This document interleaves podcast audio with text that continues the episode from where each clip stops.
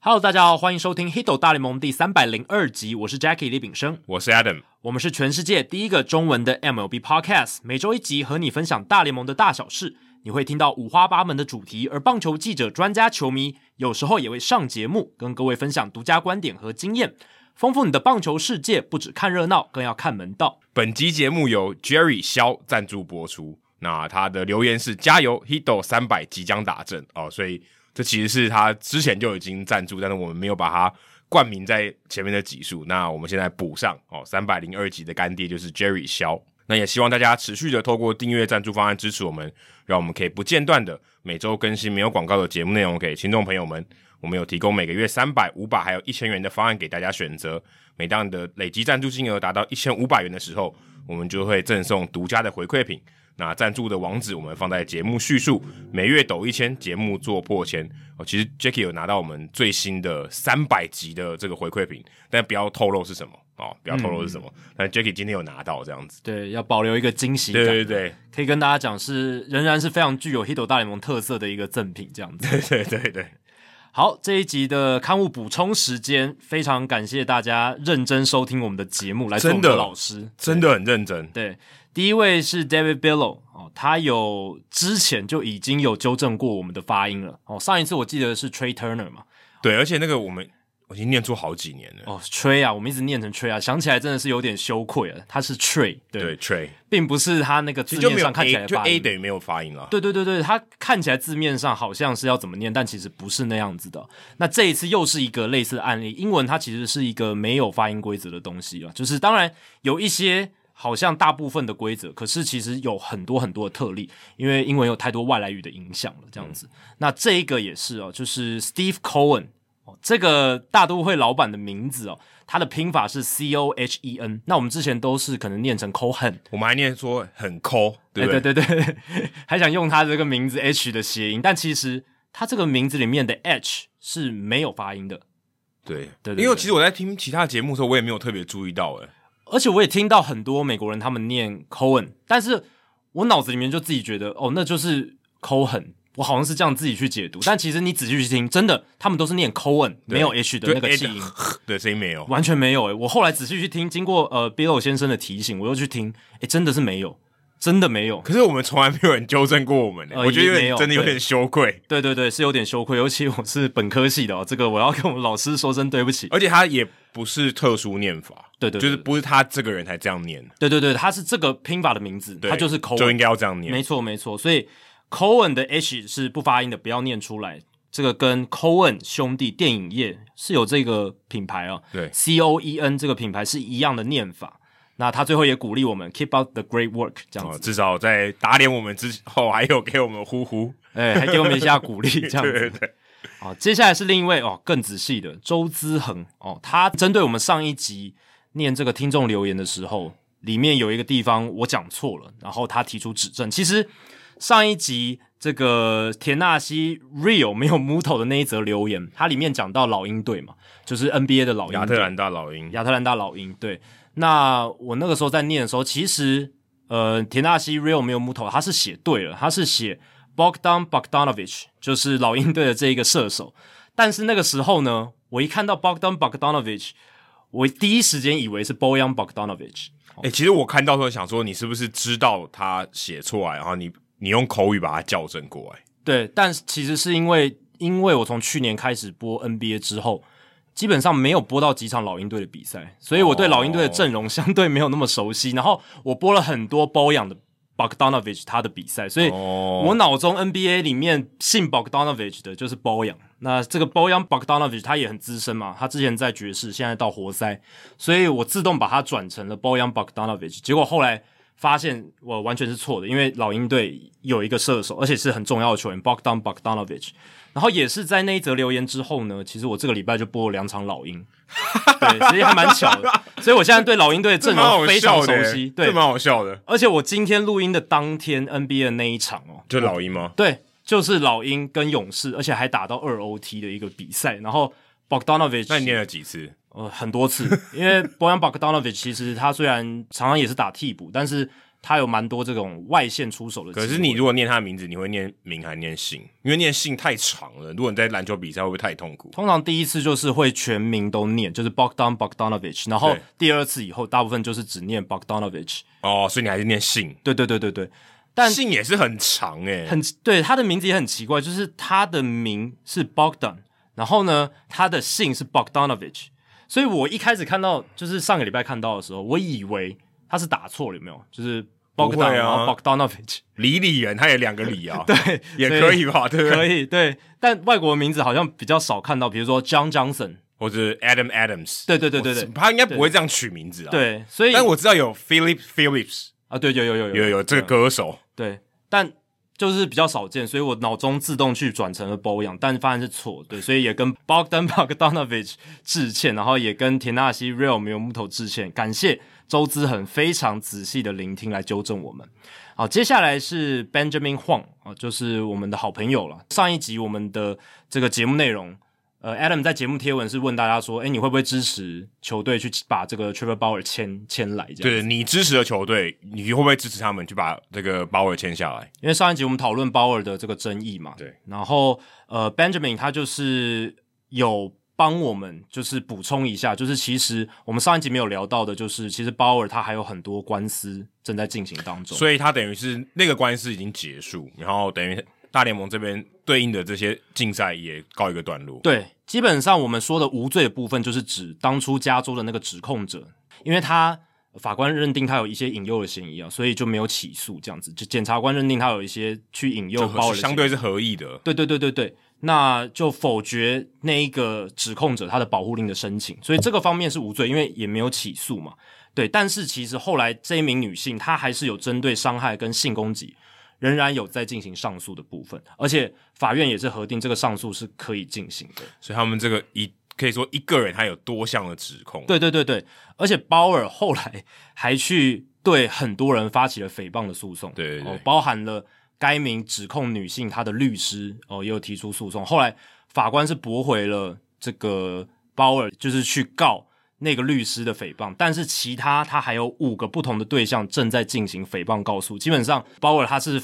告了非常多人，就一也是一种诉讼的策略吧，我觉对得。对对嗯对对，哦，所以现在看起来呢，鲍尔还是有一些官司缠身的。那但你也不能说他不是无罪啊，他其实现在用无罪推定原原则来讲，他还是无罪的。呃，只要没有被判定任何罪行，他都是无罪的。对对对，基本上他现在也是自由的啊，没错，他也没有被什么关在监牢里面说，哎、你你没有保释。现在是他基本上他基本上是自由之身了。那我们录音这一天是美国时间一月二号，到现在为止，道奇队还没有对他做出任何的决定对。他们的死线是一月六号，所以下个礼拜我们一定就能知道他会不会留在道奇队对，这件事情。不过现在风声好像是道奇队会把他释出。，对，这个其实从一开始大家就有这样的猜测了，然后只是道奇队拖得蛮久的，那我们就继续观察下去。那之后鲍尔会不会继续在大联盟投球？我个人还是觉得会会不会在地球上投球？嘞？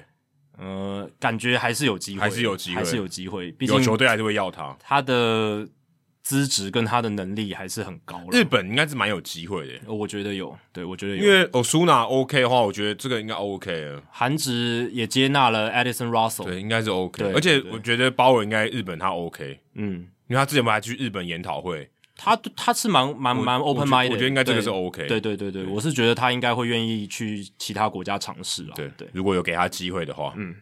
好，这个礼拜冷知识呢要搭上一条时事新闻哦。上个礼拜 ESPN 有报道，大联盟这个休赛季有十名裁判退休了。好多、哦、很多很多实名很多，因为你要知道裁判的这个 crew 这个这个族群。我这个团队其实没有多大，哎对十对个人对是非常多的，就是在大联盟这个对层这个级层里级面，其实没有到很多，那一大概就次是十我个记得是四四五十个，对，啊，对啊，对啊，很少。所以这十名里面还包含了七名是裁判长，也就是 crew chief，所以是真的蛮多比较资深，而且算是身份地位蛮高的裁判对退休的退休潮了，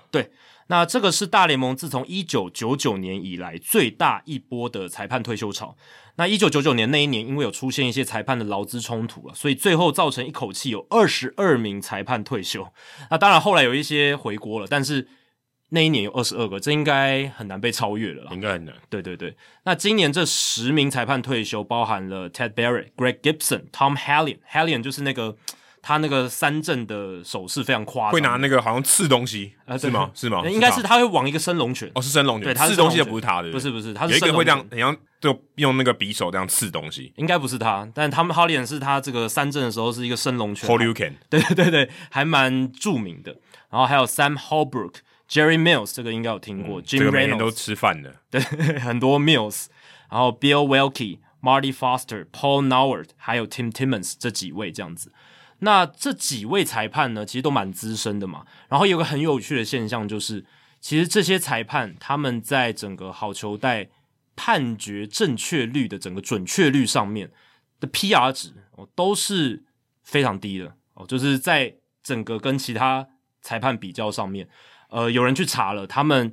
这几个裁判，这十名裁判最后一个赛季的 accuracy PR 值，就是他们好球带、好坏球判决的准确率，这是 PR 值里面最高的是 Reynolds 的三十五，那其他全部都在三十五以下，哦就是像 Barrett 就十四，Greg Gibson 六，Hallian 十五，Hobber 二十六，反正其他全部人都是在这个三十五的 PR 值以下，也就是代表这些十名裁判他们好坏球判决的准确率哦，至少都是低于这个全联盟的百分之六十五这样子。蛮容易理解的啊，老了对，代表这个东西真的是体力活，老了没有比较好啊。还有一点就是，这些资深的裁判，他们都是从还没有所谓的球路追踪系统，还没有呃大联盟那个好坏球判决检讨报告那个时代以前哦出来的，所以他们早期就会比较有自己一套好坏球的特色。而且这也可能很难改。对对，很难改了。他们可能已经养成了那个习惯。那后来，当然大联盟在有了像 Pitch Effects 这样的系统之后，甚至到后面的 Statcast，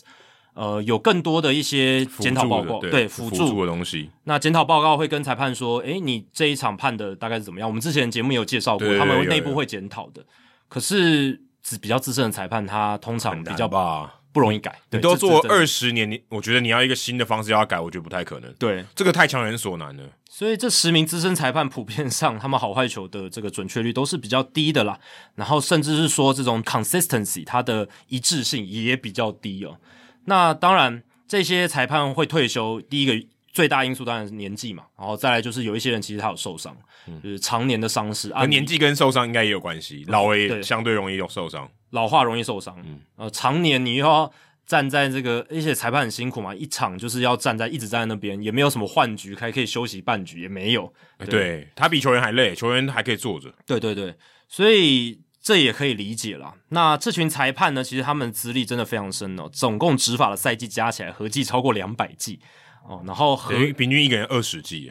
呃差不多，对对对对哦对，一个人啊平均，很夸张哎，二十季很多哎，因为是十个人嘛，所对啊以平均至少要二十，而且是大联盟赛季，还不对包括他以前在小联盟哎。没错，我如果加小联盟更可怕，对不对？那合计这十名裁判世界大赛的执法次数也十六次，是非常非常这样是的多还是少？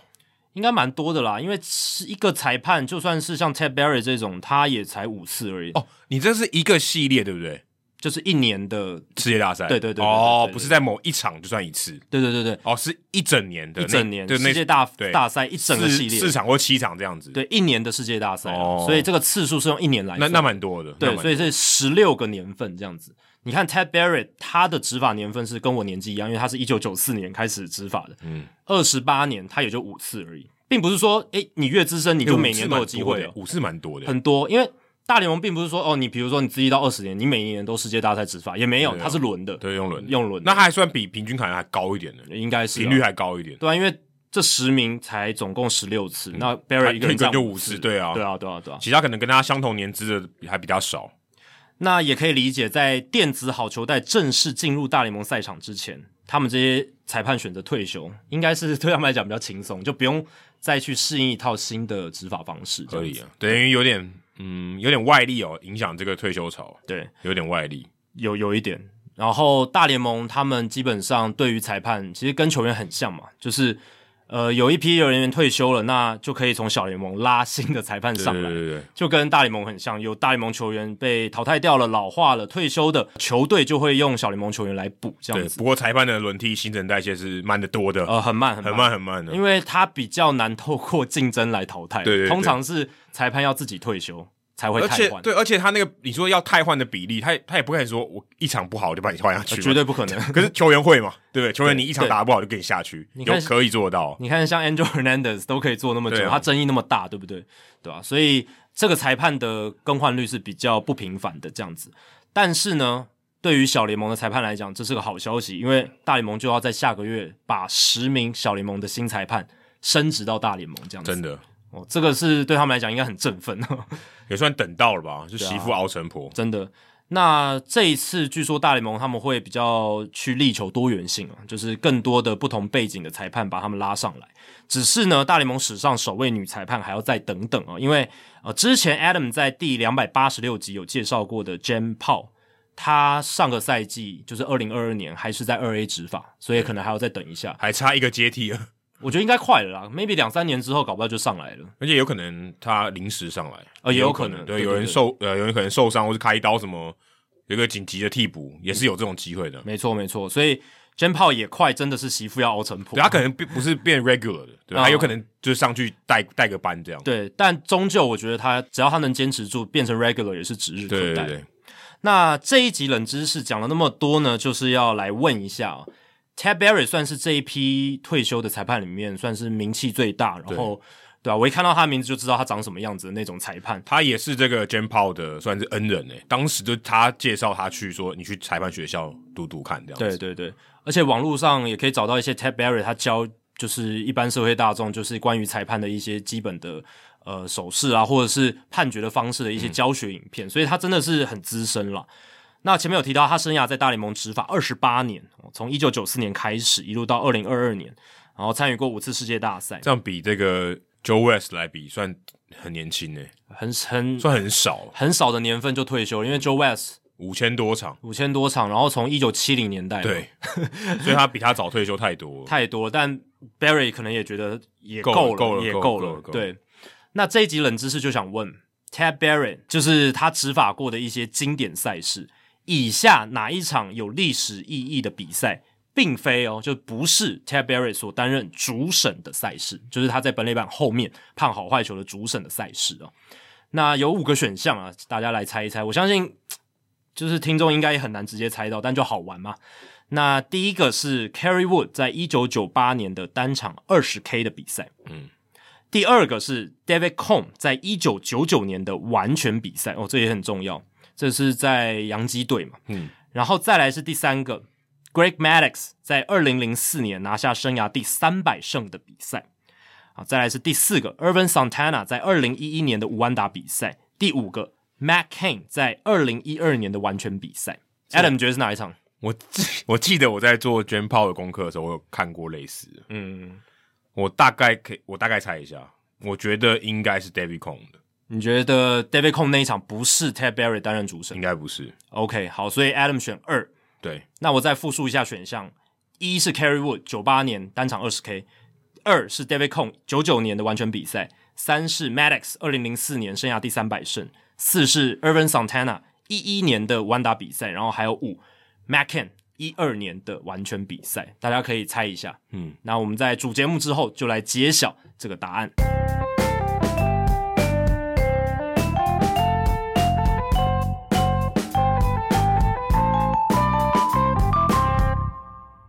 这一集我们后面有大来宾时间，但是在进入大来宾时间之前，还是想要来聊一下我这个礼拜经历到的事情，就是有转播到一百一十一学年度 UBL 大专棒球联赛，这是我第一次转播大专棒球。在台中，台中台体大，嗯对。那其实，在这一阵子，就是很多大专联赛在进行嘛。那 UBA 大专篮球已经连续第二年转播，但去年我是没有转播到大专棒球。那今年我们转播了比较多的大专棒球，去年未来有播吗？去年好像只有播决赛，如果没记错的话。哦对，我记得没有印象有播、欸，哎，对，今年才有八强赛，这个是我确定的。哦对，今年才有播八强赛，而且是八强哦哈，对对对对，而且八强是打循环赛哦，所以哦对等于对是 一队都要对到其他七队这七样子，队要打七场，对对对对对，所以比赛数相对是比较多的。那我这一次就是负责三天的转播，就是复赛的前面三天，然后呢一天都是两场比赛。哦大专体总安排就是八强复赛，一天是下午两点一场，晚间六点一场，那一天转播两场棒球，而且是打九局的比赛，所以是蛮你硬的。 guarantee 就是十八局，没错，guarantee 哦，有口也没有口斗，啊有口斗。但是八强要口斗我觉得很难呢、欸第一个你讲重点，八强，而且八强要口斗我觉得很难、欸。对啊，对啊，对啊，而且就是老实讲，实力真的蛮接近，对所以要口斗真的难，而且他口斗的条件也是七局十分，那也很难、啊，门槛也很高超超难。对对对，一我觉得打完九局要领先对方十分都很难。哎，基本上，嗯，七局如果到十分差以上，基本上那个时间也差不多要三个小时了吧。 诶、对，老实讲啊，真的是这样，对吧、但我转播到的比赛都没有口斗，都没有口斗， 合合理啊，合理。对对对，那这一次转播呢，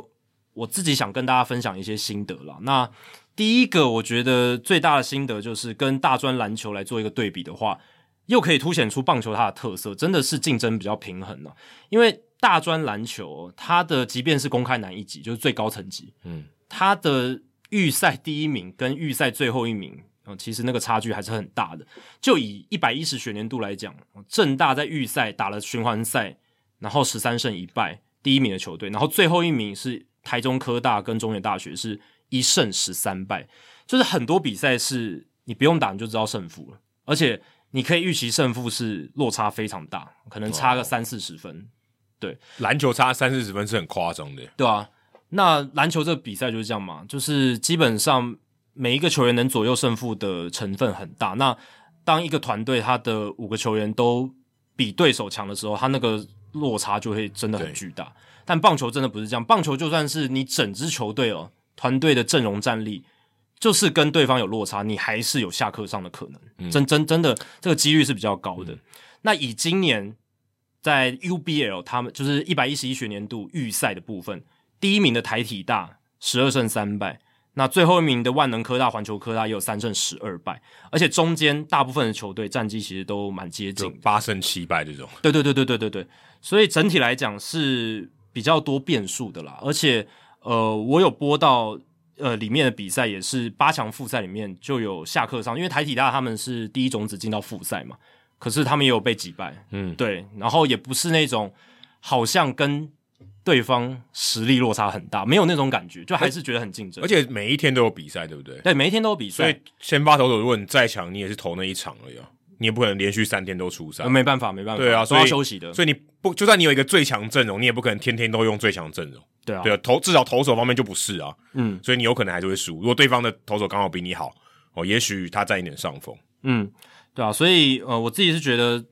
播起来的话，你会觉得呃，这个比赛的变数还是还是蛮多的。然后嗯，学生棒球也是跟职棒有一些落差，真的是比较多紧张的情绪会受到影响。然后呢，有那种一泻千里的一个情况啊，像是呃，我在转播的过程中有播到。辅大跟文化那一场，那辅大跟文化他们前八局四比四平手，很激烈。因为就这两队还算强队啊，传统强队。都算强队啊，因为辅大在预赛九胜六败，然后文化是十一胜四败，基本上实力都是超非过常接五近。成的。对对对对对，但是在九局上半，辅大就是被打爆了，单局被打九分。当然你会说，嗯，职职业赛场也有这种嗯一一波被拉开的，但是我觉得出现的还是没有那么频繁，老实讲。然后当然在这场比赛就是九局上半的时候，辅大就是一连串，第一个投手压不住，然后外野手去接安打球，发生那种火车过山洞，而且不止一次。哦，就是有那种，我那天有跟张教练在聊，他就觉得是有点心态崩掉的感觉了。然后就专心就没办法专心，而且打到最后一局了。啊对对对对对，也有可能。然后投手一直压不住，嗯对，这这个是这种情况还是比较多见就的。失误是真的会传染的，而且特别是大家如果失误的时候，大家免疫力下降，就真的会传染。哎，对，真的，因为我们在看职业，尤其大联盟的时候，失误不太会传染啊，而且都是因为他们免疫力够强，免疫力够强，而且每一个球员他们在棒球场上都蛮独立的哈，嗯就是跟篮球我觉得还是有一点差距。然后职业水准的情况之下，他比较不会去受到队友的对牵连，比较真真不真的特别比是较防，少，特别是防守，特别是防守对。但是在学生棒球这种情况，好像真的是会看见。不会啊，你去河滨打垒球，一这一定是这样哦。对对对，哦，你一失误是一连串的，跟葡萄一样。然后队友 对跟葡萄一样，然后队友也会就是受到一点情绪的影响，也会看起来蛮沮丧。会啊会啊，然后投手也是，就是好像就受到影响，也没办法投出太犀利的球，然后就被打了。因为那个情绪要回到你原本的那个状态就，就就不没办法那么短时间啦。所以你如果今天就是你要很镇定的去处理球什么，你多少都会受到影响，你没办法拿出你百分之百的专心程度，嗯所以你就更容易去就可能就没有办法那么专心吧，你就会失误。对。然后另外一个特色就是教练的战术运用还是非常多，我相信这也是学生棒球的特色了。那几乎所有不到两人出局，然后一垒有人或是一二垒有人情况，都会打带跑或者是牺牲触击，基本上都会看到。而且我甚至还在一天播两场比赛的时候，两场比赛都出现所谓的背水式的强迫取分，跑者三垒跑者提前起跑的强迫取分。那分数有这么难拿哦、其实也不是，就是其实有时候是教练想要选手去测试他们能不能执行战术。哦我觉得有一部分还是这样子，就是他们想要看，有时候已经落后很多了，或者不是打铝棒哦，呃是打木棒，打木棒。对对对对打木棒，对啊，所以整体看起来就是有很多的战术，然后一天能看到两次的这种 suicide squeeze 背水式的强迫取分也是蛮刺激的，哦就是非常多的变化，跟播大联盟有一点不一样，因为大联盟战术真的很少。对啊，因为他们执行率高啊，那打全垒打的频率高多了。基本上他们就是让选手自由发挥，对啊，很少执行打带跑，尤其是现在在大联盟的场域，少很多。因为他们会觉得牺牲触及跟打带跑，嗯、成功率太低，或者说那个成效不好嘛，或就者是让你就是要去怎么讲，你要分心去做那些战术，对他来讲可能是扣分。对对对对对，对吧？啊所以在但是在台湾的学生棒球还是很多，其实你看 U 二三就有了，U 二三就很多了。对对对，U 二三特别是中华队特别多。嗯，对，其实，在比较业余层级或者是比较低阶层级的棒球，还是蛮多呃这样子的战术运用。然后，这可能也是教练觉得学生棒球要具备的基本功，对之类的哦，像这样子。那、哎、可是我觉得这有点怪耶、正常情况下，我反而觉得应该是要让他自由发挥才对耶、嗯因为这样变他其实如果今天学生棒球是一个养成，就是说 OK，我们就是让大家有一个舞台可以打嘛，对不嗯对？如果是这样的话，你应该让他自由发挥。这样的做法应该是他想赢啊，他那一分比较重要，比你展现你的实力也更重要。我的感觉是这样，因为你一天一天上去可能就四个打席嘛，嗯，啊，你如果今天触及，你就没办法打出全垒打嘛，肯定没办法嘛。对，啊，如果今天你有办法打长打，可是我让你选择触及，你就少了一个机会，等于你少掉百分之二十五的机会，甚至少掉百分之三十三的机会，你可以表现。这样长久下来，其实累积也蛮可观的。对，我不太确定教练是认为他想要全力抢胜，所以才执行战术，还是他想要练球员的战术执行才做战术。我的感觉是比较多的成分，可能还是在于想要练球员吧。当然，现在嗯，很多基层教练也觉得要做战术比较容易抢胜，这可能是他们的一个想法。但是就比较呃数据分析的角度来讲，可能很多过多的战术有时候会产生反效果。嗯，哦，但是我的感觉是，这些大学队的教练可能还是觉得战术是对球队的取胜几率是会有所提升的。一定的啊。因对为而且我觉得还有一个很大的关键，这个比赛是几乎是就最高层级的，等于你对到对手是跟你差不多 level 的，对对不是对，跟比你好的，但是不会跟不会跟你差非常多。可是如果你今天是一个你相对可能呃你赢的几率比较高，可能你赢的几率有八成的这种比赛，你对手是明显比你弱一个档次。你说你要让一些其他的选手来做一些练习战术上的运用，那我觉得 OK。那我觉得在这种比赛，应该就真的是我就是要赢，那那一两分对我来讲非常重要。对，也有也要看情况啦。就是说，如果比分真的很接近，或者是比赛到了后半段，那当然有一些战术的执行是合理对的。哦，但是有时候你会觉得，诶，比赛一开始，或者在那是边比赛前半段就在点，或者是很快的就一定要打带跑吗？这个有时候会会有一些质疑的想法哦。但嗯，有时候也也有情况是，就是明明大幅度领先、大幅度落后，还是做一些战术，那个真的就是要练还球员，真的还有那个就是要练球员的成分对是比较大的。嗯对。那我是觉得，在整个看比赛过程中，还是训练到了很多的临场的反应哦。那这个对我来讲也是蛮大的一个成长，这样子。那另一个我觉得可以分享的就是，在这个大专的比赛，我看到很多侧投跟低肩侧投，因为可能是说有一些选手他自己的天赋的条件可能并不是很好哦，所以在未来可能也没有要设定自己在职棒的话，他可能就是先诶换一些不同的投球姿势，看能不能继续在球场上存练活存活这样子之类的。当然，有些人也可能是如果能够以不同特殊的投球姿势来存活，搞不好也能投到职棒哦，这个也就是有像可能。张喜凯这种。张喜凯啊，但很、但真的很少，我必须说真的很少。这样这条路很难走得长，特别是在台湾。对，但我就是观察到很多侧头、低肩侧头，那这一类投手的特色，他们其实也有发挥出来，就是让你打不好哦，让让你打出蛮多的这个内野冲天炮，那有一些是制造内野滚地球这样子。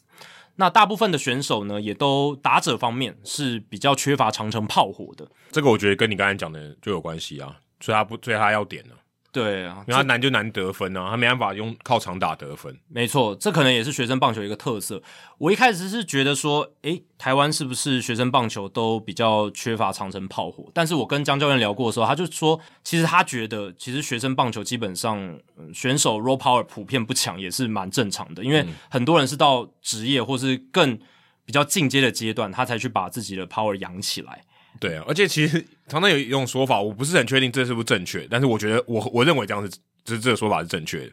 你在可能三级棒球的时候，其实你大部分时间在练球，你体力你输出远比输入多，你根本就养不起来你的肉啊，你养不你就很都很瘦。但是现在营养学越来越普遍了，所以大家可以把自己身体养得很壮。可是以前真的感觉大家输出的比较多，你知道，嗯消耗的比你吃吃的还多，你很难把自己练得很壮。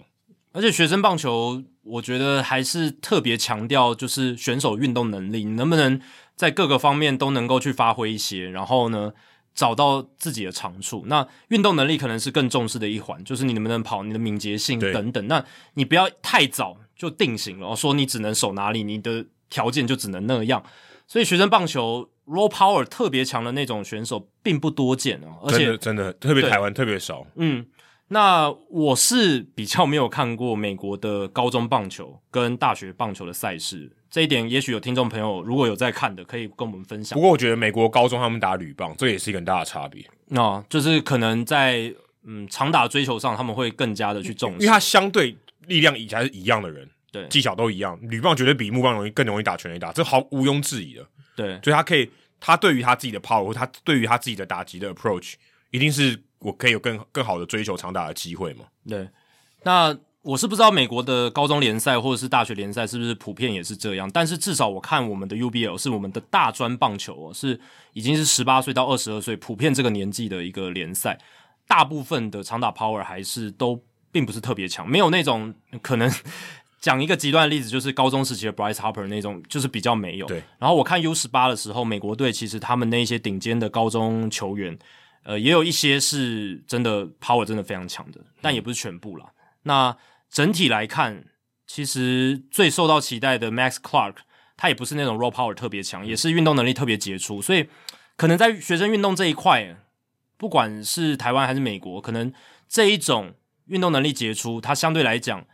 天花板比较高，或者说它的这种可塑性比较强的，对比较吃香。这我样觉得对我非常同意，因为我刚才突然想到，如果你的力量很大，可是你的运动条件不好，对对但你很会干一发全垒打，嗯嗯你可能在台湾活不下去，他教练不会选你，嗯，我觉得这个可能变成是这样的情况。对，对我今天就是一专门一垒手的料，对对不对？或者我只是右外野手的料，嗯我速度不快，我敏捷度不高，可是我力量很大，我咬中球就出去。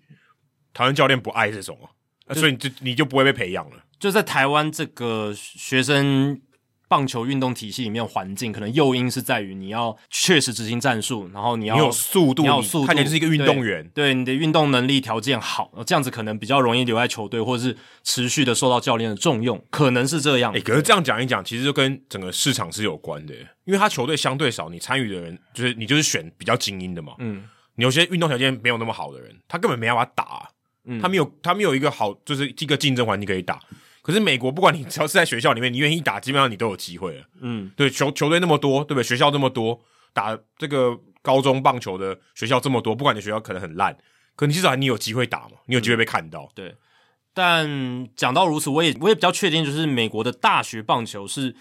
真的会比较让有长打能力的选手就尽量往长打那边发展，感感觉是这样、欸。因为至少台湾，我是还还是觉得就感觉，当然也是有具备长打能力的选手，不是完全没有，也有汉操很大只的，然后也有这种呃二垒安打敲很多的啊、但是那种。嗯你比较说真少啊真真的能干全垒打干很多的，好像真的是比较没看到而。且有的话，可能你打直棒了。对，可能早就成名了。对可能在十八岁的时候，高中毕业我就就被像选李浩宇就出去了，他也不对会打 UBL，了呃李浩宇真的是他在他那一届里面他就是长打能力特最别出明色显的。对，对对对，所以他才就被选选走了嘛，就对被人家挑走了。但就很少对，就很少，对吧、这也是我观察到一个特色，也是蛮蛮大的一个感想。选材啦，选材跟环境都有很大影响。对对对，那以现在嗯中华职棒的环境，当然我们球的系数又荡下来了嘛，那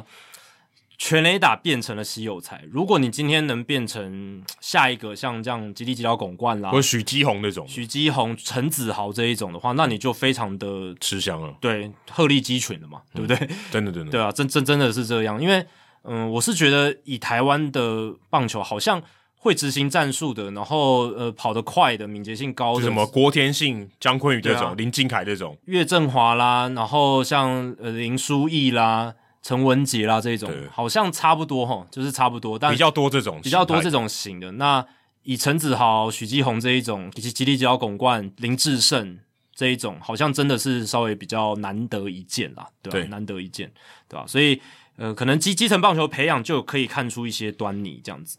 那还有一个可以跟大家介绍，就是杨家军啦，就是杨介仁的儿子杨涵杰、杨任凯都在这一届的赛会里面，而且他们还打同一队，这样子还蛮有趣的。然后我播到那一场，他们刚好是 back to back 接连的出赛，而且杨涵杰他是就是右手的上上肩的投手，然后他的弟弟杨任凯是下勾投手，呃学哦他爸的，学他爸，蛮蛮有这个乃父之风这样子，对啊吧、然后你你在这个赛事也可以看到，一个投手他场与场之间会有很大的落差，因为杨涵杰，我不知道他第一场他的表现很糟，一上来就被打了连续四支安打，那个一个出局数抓到还是靠队友，但是接下来他第二场比赛就投了非常好，哦、他的这个卡特球、滑球投的是蛮出色的这样子，对吧、啊所以这个场与场的表现可以落差到非常大。那像台体大的后援投手蒋振宇也是这样，蒋振宇他是很特别哦，他是出手点会不断变的，嗯，我他是有时候上肩，有时候侧头，有时候下勾，这个这个在职业赛场应该几乎没有看到，就除 Jose Contreras，或者是像呃科小那种 Clayton 哦 Kershaw，他是偶尔偶尔会 drop 一下，就是突但然不变侧不多头，但是很偶尔，对啊那个有，Contreras Contreras 比较多，对对对。那那一种像科小那一种，他是要出其不意，偶尔来个一颗吓吓你，他不可能常常这样有投。什么 Richel，Richel 也蛮长的，呃，对对 r i c h e l 也会，就是平常是上肩嘛，或者四分之三，但是突然怎么对决球的时候来一个侧头，对，来一个侧头这样子。但台体大的蒋振宇他是几乎每一球他的出手点都不一样，有时候下勾，有时候低肩侧头，有时候有时候上肩四分之三这样子，对吧？所以还蛮特别。但是第一场上来的时候他就爆掉了，就是其实那一天球评呃钟老师他有讲，就是这种投手他出手点常常变。呃当然，你可以去混淆打者的一个视觉，但是比较负面的看就是比较出手机制不稳定。对啊哦我们常常讲，有些球探他会觉得有些投手他的 pitching mechanics，他的投球机制很稳定的话，可以不断的 repeat，对啊这样对他的控球是好的。对啊，我觉得稳定很重要，代表说你可以预期你要拿到什么东西。对你如果今天都不稳定，你怎么知道你预期是什么东西？你如果一下四分之三，一下侧头，一下低肩侧头，那可能就会影响你的控球嘛。哦，这个是非常好理解的事、 对啊的事情。那我相信蒋正宇会选择这样子的头发，可能是因为他本身的 raw stuff，他的球威并不强，所以他就是我们前面讲要靠其他的方式来弥补。嗯那这是他一种弥补的方式，那前提是你控球要好。你如果不能投得进投得进好球带的话，那就会有很大的麻烦，而且会让自己挖的坑越来越深。所以绝大多数的投手没有这样做，不会选择这么做啊因为很难啊。而且风险很大，对，对因为很对难。他可能还也许他的掌控性还比一般人，如果跟他做一样的事情还好一点。对啊，对。那说到控球不稳，林政伟也有参加这一次的比赛嘛，然后他是代表文化大学，那基本上他就是很鹤立鸡群，就是他速球真的太快了，而且他好像他，我有看那个那一场比赛，他好像弹弓哦，嗯，他的球好像就咻这样子过对去。对对对对，因为我在播到他的比赛之前呢，前面都没有投手可以吹到一百五十公里的，大部分都一百四十到一百四十五就就算快的了。很快诶、其实如果没有投没有打直棒，真是很快诶、那那林正伟上来就是一百五是他的低标，呃基本上都一一五五上下，就是大概九十五英里左右，所以他真的是非常的鹤立鸡群，真的是球速非常快，可是他的控球真的是不太理想，这个是他要持续去解决的问题。而且不只是速球的控制，我说的是 control 能不能投进好球带，再来就是他的变化球，其实基本上都是大部分都是东一颗西一颗，而且常常会有挖地瓜。那当然，他投的好的时候，挥空是非常强的。基本上他只要丢到好球带，回控率就很高了。，对他那场比赛对辅大四点二局投了十 K，三振效率非常好。可是他掉的三分里面，那三分全部都是爆投回来的。对我有看到，而且爆头，我记得好像是有两好球之后的爆头。对，然后都是三垒上有跑者，那基本上往地上砸，呃，捕手很难接啦。老实讲，这真的捕很手难配球有问题啊，如果三垒有人根本不应该还丢一个变化球，对，但投速球的话，可能也不保证是好球， 这这就是他他对啊难、难配球的一个问题所在啊，对吧、所以真的还有很大的修正空间，他有满满的天赋，也有很好的身材条件哦，但是在控球这一块，能不能像过去小小郭，就是郭宏志，他以前也很 wild 嘛，也很狂野，但是他后来有控制住。犹如脱缰野马的控球之后，就变成大联盟里面数一数二终结者的角色。可他的身体没有像林志伟那么大只啊。对对对，林志伟可能要找 Randy Johnson 啊了。他有更多林正有更多的 moving parts，所以对啊他因的为身材太高我大，觉得身高本身你是优势也是劣势啊。嗯你今天矮的人他就是比较灵活，他控制他身体的各个部位相对容易啊。没错你。大只的人，你叫长颈鹿跑超快，有可能吗？更不可能嘛，对不对对？然后还很有趣的就是那一场跟他对战的先发投手辅大的吴兴杰是低肩侧投，球速非常慢，大概从九十几公里到一百二十公里多，不超过一百三，所以等于说那场先发就是一个速度最快不到一百三十公里的对上速球低标在一百五十公里的一个投手的对决，结果是前五局至少是吴兴杰获胜，因为吴兴杰他只掉了一分，对不对？哦而且文化的打线也不是好惹的，对，对啊，所以你看以柔克刚吧，应该可以这样但他打。们没有直接对决啊。对了，对，但是就先发投手的这种较劲来讲，是吴兴杰占了上风。这是棒球厉害的地方啊！你最越刚猛，力量越大，嗯你还是会输啊。这个没有代表什么，对对，就是控制非常重要，啊技术的控稳制非常定重要。控制，对不对？你都有进好球带，人家挥不到。问题是你丢不进好球带。对啊，而且吴兴杰的球呢，他虽然球速很慢，可是他有三段变速，有一百二十多公里的，有一百一十公里上下了，还有一个九十多公里的超慢速球。哦对啊其实打者也很难抓啦，老师九十公里搞不好有时是候比一百五十公里还难打。啊，对啊，对啊，对啊。因为有时候职棒选手他忽然要去打垒球的时候，其实他有时候打慢垒不一定打得很好啊对，。啊而且曼雷除了速度慢以外，他的那个弧度进垒角度对弧度是不一样，那对啊个那个球行进的轨迹是不一样，那个那个就要需需要一点时间适应。当然，如果适应久了，职棒球一定也可以把那球轰得很远啊。可是，在这种短期杯赛的联赛，你一下是大部分都对上肩的啦，然后忽然来一个低肩的侧头，其实也是很难对付。啊就呼应到你刚刚讲的嘛，对啊为什么有那么多低肩侧投选手啊？就是给你看一下，哎、你就对到他那么一次，对你这场比赛就对到两个打席，你明年再接下来是明年或是其他的联赛，我这个很好用啊。就是你像国际赛，大家常常讲要怪头嘛，嗯，那就会有用啊，因为他看的他是禽兽，就对你是看的少，嗯而且你这种形态的，他平常在他国家或是他平常要遇到，你要有一个下勾型的发球机也不容易吧？对啊，对，你的队上要有人下勾给你喂球也不容易吧？嗯，所以这种就是相对起来是有点优势。对。那 UBL 的大专棒球联赛一路到一月九号都有赛事了，所以大家如果好奇台湾大专棒球的话，可以去看一下，在 YouTube 上面 SSU TV 还有我们未来体育台都有转播。或者你去现场看也可以啊，啊现场台底大免费进场，嗯免费进场嗯对。对对对，大家可以去现场看一下。看一下林政伟的火球。没错。那说到台湾球员呢，这个礼拜我们本来是没有聊 要聊太多时事的，但是这件事情让我们不得不要聊一下。那张玉成要不要打经典赛这个事件，在我们今天算是有一个结果了，就是他已经宣布说他要打 WBC，就是要打世界棒球经典赛。对，而且还配了一张他跟这个中华职棒会长蔡其章的照片。因为是蔡其章会长，似乎是他去把他 说服的啦。当然，就他的这个声明里面看起来是这样，因为蔡其章会长的这个发文里面就是写到说他去呃力邀张玉成啊，张玉成是点头答应。对，有点好像有点因果关系哦。对对对，好像有点像这样。对，因为如果没有因果关系，根本配照片呢。对啊，那这件事情的起因就是张玉成在跨年夜当晚呢，就是有呃有媒体去询问中华队的主训总教练大饼林月平，那林月平是表示说，诶，张玉成婉拒对，我们的邀请，就是婉中华队拒的哦，邀请。婉拒。对，然后是邀请哦，不是婉拒征召哦，这个也有哦一其些实这差别。这四个字搞得很怪，就是对弄得头很痛。因为中华队到现在还没有公布正式的征召名单嘛，对对不对？没有征召，还没有正式的征召。呃征召名单是这个三十五人名单其中一部分，那现在旅外球员都是用邀请哦，就是用邀邀请。那前面黄伟杰已经婉拒，对哦就婉拒邀请了嘛。因为他也不在列管里面了。没错，就是黄伟杰这是 OK，就是他为了他职业生涯着想，这个是完全可以尊重他个人的决定，因为就规定上他也 OK 嘛。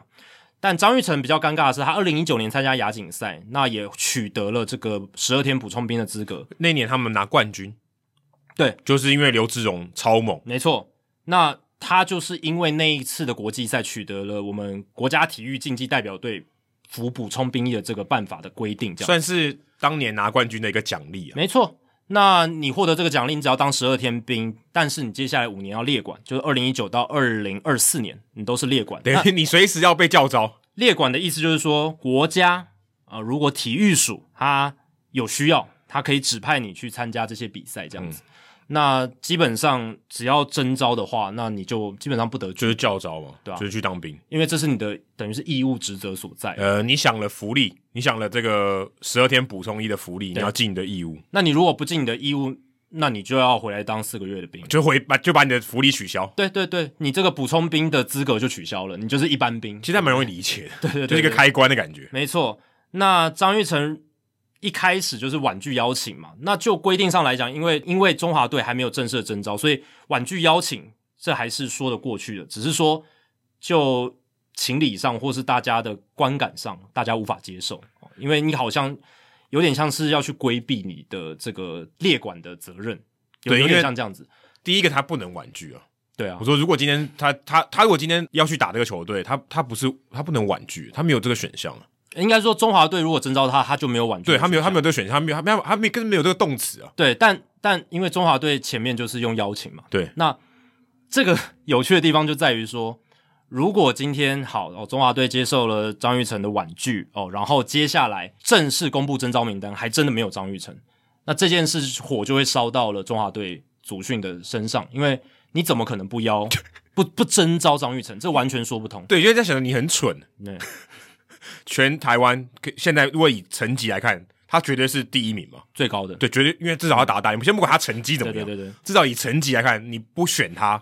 你他一我先假设他健康，嗯不健康这是另当别论。嗯健康，如果你没有选他，我我都不知道状况的情况对下，对对，我怎么样也要选，好不好？对我怎么样也要他要不要打，先不先不管，我怎么样也要选。你如果不没错选，那显得你很蠢哦、而且如果不选哦，可能又会被人家猜测你是不是有什么默契啦，最像啊谈好说啦，，对，如果你听棒球的 podcast 没有听《Hito 大联盟》，就显得不 太对。哇，你这个宣言蛮大的。 对，但如果你喜欢大联盟，然后又又是台湾的话，又又在台湾，那应该要听一下 Hito 大。对，就是你至少有选过嘛，对对对对你要不要持续用我不管，对对但是对你至少说、哎你有听过，对不对？对，因为张玉成就台湾所有棒球员里面来讲的话，以中线内援可以守中线内援手，他 power 绝对是数一数二的。啊、绝对那林立可以守守二垒没错，可是林立的守备，我觉得应该是没有像张玉成肯定守二垒这个我以。可以确定，这个可 以肯，这个你不用可能的，这是肯定的。所以张玉成基欸本张上玉成是可以守大联盟的二游了啊！甚至连游击都可以守。对啊，然后他的 power 又那么强，对，先不论说打击技巧的部分对，那至少 power 这一块他是绝对有的，绝对我绝对胜过林立，这个不用考虑。对，所以如果中华队没有征召他，就完全说不过去，对，所以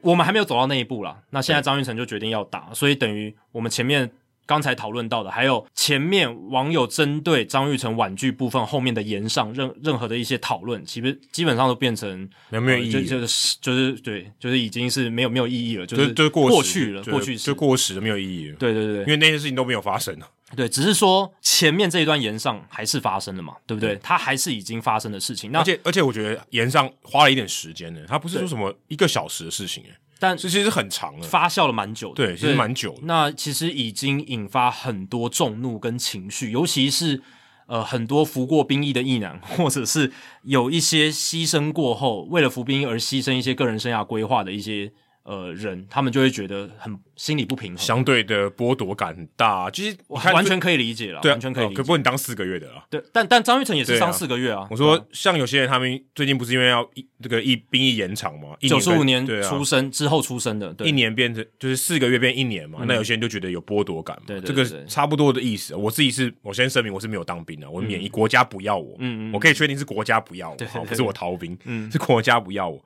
但那种相对剥夺的感觉会很大，特别的确这个事情可能是两个层面，啊嗯兵役是兵役的事情，对对对对但是他要不要打是另外一件事，完全是另外一个对，层但面。是对，但是那个会有情绪的，一就是你定会你会有一些个人的投射，这是可以完全可以理解的。如果今天张玉成没有这个列管问题，那他要不要打经典三，真的是他个人生涯规划因素。对那你，你这个可你他可能觉得不爽，对说你为什么不替国家打？这 OK，这也是呃，如果身为一个球迷，希望中华队打赢，对会有这样的情绪，我觉得是完全可以理解。但他如果在没有列管问题情况下，他选择不打，我个人是觉得 OK，我完全尊重你，对而且甚至觉得是一个合理的决定，因为张玉成现在在的关口是一个他要争取大联盟的席次，他在边缘，那大联盟春训对他来讲非常重要，所以他如果在没有列管问题情况下去做那个选择，是完全可以被理解。但有些人在讨论到的时候，他只顾虑到这一块，以为说哦，大家要情绪勒索他去打国家队什么的，但其实不是，是因为列管的问题、兵役的问题，让大家比较情绪愤怒。对，而且兵役就是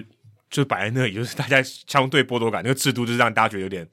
可能觉得会不太舒服这样。呃，规则制度就摆在那边，对你当初也签签签了那个约定，对啊，你就违反规定，而且我们大家都遵守规定，那种感觉就不好。，对，好，那这些讲完之后，今天我们发现哦，他又宣布要来打 WBC 了，那这就会让前面的延上，然后还有对他形象的重伤，等于说这个付出的代价就是花的不值得了。老实讲非常不值得，非常不值得因为因为结果都他还是要打。对对，还是要打，如果你今天结果不打，然后你你就承担这个延嗯上，OK，就是你自己选择要承担嘛，对，然后你可能未来某个时刻要一定要回来当四个月的兵之类的，之类之类的，对不管对你怎么不管你怎么处理后续，先不对管。问题是你现在结果是这样，那你当初干嘛不就说打就好？对啊，对啊，对啊，甚至你不要说，就不说也没有差嘛，嗯不不说也 OK 嘛，嗯因为没有人逼你说你现在一定要说，对，或是立委质询你，没有啊，就等到私下沟通去评估了各方的这个风风险的评估的结果之后，你再做现在这个决定也 OK 啊，哦也 OK，完全 O，而且你可能完全没有问题，而且甚至某种程度上会被大家就是觉得说，因为前没有没有没有前面那些东西的话，你直接跳出来说我要打 WBC，他很振奋公，关上是很正面的，对，而不且而且说真的，先只讲他宣布要，先不先假设都先忽略，像张毅也说他想打嘛，嗯诶可是张玉成出来说他想打，他是等于是可能野手里面最好的，对啊，那个效果更好。对我说他，你带头说，哎、我要打，哦，那大家跟我一起，对不对？对啊这个效果更好，而且也是然大后还联盟加分呢、大联盟现役选手里面，在大联盟应该是资历累积最多的嘛，他服务年资对超过三年呢、啊对，吧而且虽然他呃规定上还讲他不是现役，就是还在大联盟球队里面的人，不然他对跟林子伟是类似。对对对对对。但是他二零二二年有有在大联盟对出赛，那林然后志伟没有有累积超过三年的年资，对啊。那整体来讲，就是在整个台湾所有球员里面，嗯，现役还在打的选手里面，成绩真的算很高啦，对吧、啊所以前面的这一段延上对他来讲是花的很不值得了。那我个人认为是。哦，他跟经纪团队可能整个风险评估上错估了情势哦，然后完全完完全错过的情势，因为他还是有经纪公司的啦，就是 ACES，就是 ACES，对那帮他处理在大联盟就是有球队询问的话，特别是在美国本土，这这一点很重要嘛，因为他要呃去综合所有来的报价，然后评估一下他想要去哪里什么的。那你最后还是决定要打 WBC 的话，就代表说，因为很多大联盟球队，呃，还是希望他要参加完整的大联盟春训，这完全可以理解。其实，在这件事情发生之前，我们评估张玉成就可以知道说他一定要打大联盟的春训，完整春训，他才有机会。为什么呢？因为张玉成他本身他就是一个，嗯，这几年就是频繁上下大小联盟，然后有功能性，手背的多功能性，可是打击就是一直不太稳定，所以有一点边缘化的球员。那这种球员呢，他又已经累积了满三年年资，又不是那种呃底薪球员了，所以对于大联盟球队来讲，他这种边缘型的球员，他需要经历春训的一个竞争跟测试，才决定要不要把这种球员留下来。张玉成能不能获得小联盟约加大联盟的春训邀请，我觉得几率是非常非常高。我现在看起来是可能很快就会发生。对啊，那经纪公司也说了嘛，有至少三支球队去探寻他。嗯在这样子的条件底下，大联盟球队需要那一个在大联盟春训的一个他来里面打，然后呢去看他的情嗯况，然后符不符合他们的阵型什么的，最后再做要不要把他留下来的一个决定。对哦、那如果没有参加春训，他去打 WBC。那大你你也会说，诶 w b c 也是世界级舞台，而且大联盟主办的嘛，竞争强度很高。对，可是你要想啊，万一中华队第一阶段就被淘汰怎么办？那就没有比赛可以打了。对好，那如果好一点，我们中华队可以去东京，甚至打打到后面。但是那个是在你国家队的初赛啊，它毕竟不是在那一支某一支大联盟球团里面去打的比赛。嗯，对，那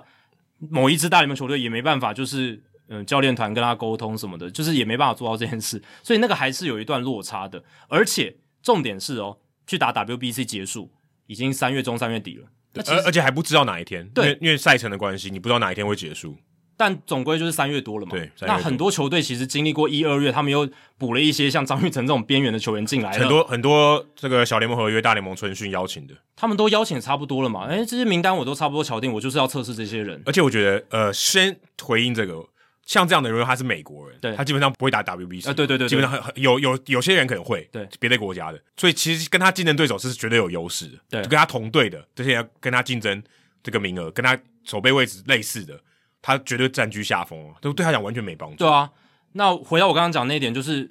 大部分的球队都已经找到这些小联盟约，然后大联盟春训邀请了，他们已经差不多春训的名单也 full 了，也满了。张玉成打完经典赛，他要临时再去投入到这个市场里面也很难，对不对？即便他在这个春训之前就已经签约了，他要加入春训也是很后嗯面的对啊，事，也是后面他啊的，机会可能已经没了，对啊，对啊，有可能那一支签他的球队他已经定案了，就说，哎，我春训的就前工前我面的工具人就对这两个了，你就你没机会了。前半段中间我已经差不多找到我要的人了，那你后面才进来，那你可能要花更大的力气，或者是更好的表现，马上就要发挥出来，你才能够争取到一席之地。对，而且他前面如果他参加台台湾的这边的春训的话，他要跟台中华队一起训练啊，所以他就不能去大联盟春训。对啊，对啊，这是我刚刚所最以这前个面这讲个的，是物理上就是一个很大的限制。你没办法熟悉你的那个新的大联盟球队的一些人员，然后他们也不能熟悉你，然后一些实战练习什么的没办法跟着球对，队。因为这个不是说他回来打个，假设我们假设哦，嗯假设我们就只打预赛四场比赛，你不是只来打四场比赛，你前面还有集训那些的，所以他不可能不参加集训嘛，这太奇怪了吧？对啊，一一定要对，继不续太可能说他今天去大联盟春训，然后打到一半再回来，我觉得不我觉得不太可能啊。我觉得很难，我觉得对不太可能。而且一定前面就是跟着对，中华而队，且中华然后打队经典赛球员会觉得很奇怪，为什么你去你为什么你离开？对啊，那我为什么不能回我母队做春训，然后再再来 打有点怪 嘛，对不对？有点怪，所以对这对他讲真的，以时间上我觉得是很两难。再我我想补充一个，就是张玉成他真的是大联盟边缘人，嗯这个事情不是说我们评估他是，是大联盟球队就这样评估他们反映出来事实就对，是因这为样。啊红袜 non tender 他 non tender 代代表是什么意思？代表说我不愿意再继续你的大联盟合约，代表你就是不值那个大联盟合嗯约对。我说以红袜队的角度来看对，啊，那现在此时此刻我们在录音的时候，也没有球队给大大联盟合约，他是自由球员，，对，所以代表他就是在介于大联盟跟小联盟中间的人。而且一个球季要换四支不同的球队。当然，你用好的角度想，是一直有球队需要你；可是坏的角度来想，就是你是一个可被替代的人。对对但那但你可能就是但你要就是找到边缘对，就是边缘，就是你你是取代性很高的，其实张玉成现在我觉得蛮符合我们对四 A 球员的定义，他基本上就在那个定义范围里面。甚至我觉得他的这个 resume 还不够嘞。但就是如果说我今天要找一个集战力，然后四 A 球员，他可能还不是。但至少他就是在那个范围里面，我是这样觉得。就是你如果想到一个临时来替补，或是板凳深度的深度，然后你不会太不放心，因为他有一些 proven 的 track record，因为他在大联盟也有打了累积三年的年资。那张玉成就是一个这样子的而且选项，大家都知道他有长打能力，有长打能力。那以守备多元的这种球员来讲，野手来讲是比较少见。对他跟林子伟比的话，他更接近大联盟很多。对对对对对，嗯虽然林子伟他也没有大联盟合约，所以他去年在三 A，、他也很接近。我说如果真的要以他们两个谁比较接近，那当然是张玉成。对啊而且像紫伟他，虽然他他打经典赛完全真的就是像他现在在澳洲一样嘛，他就是要给大家看嘛，嗯，证明说我还能打，你还可以把我考虑，不管是小联盟约还是有附带春训的邀请的约，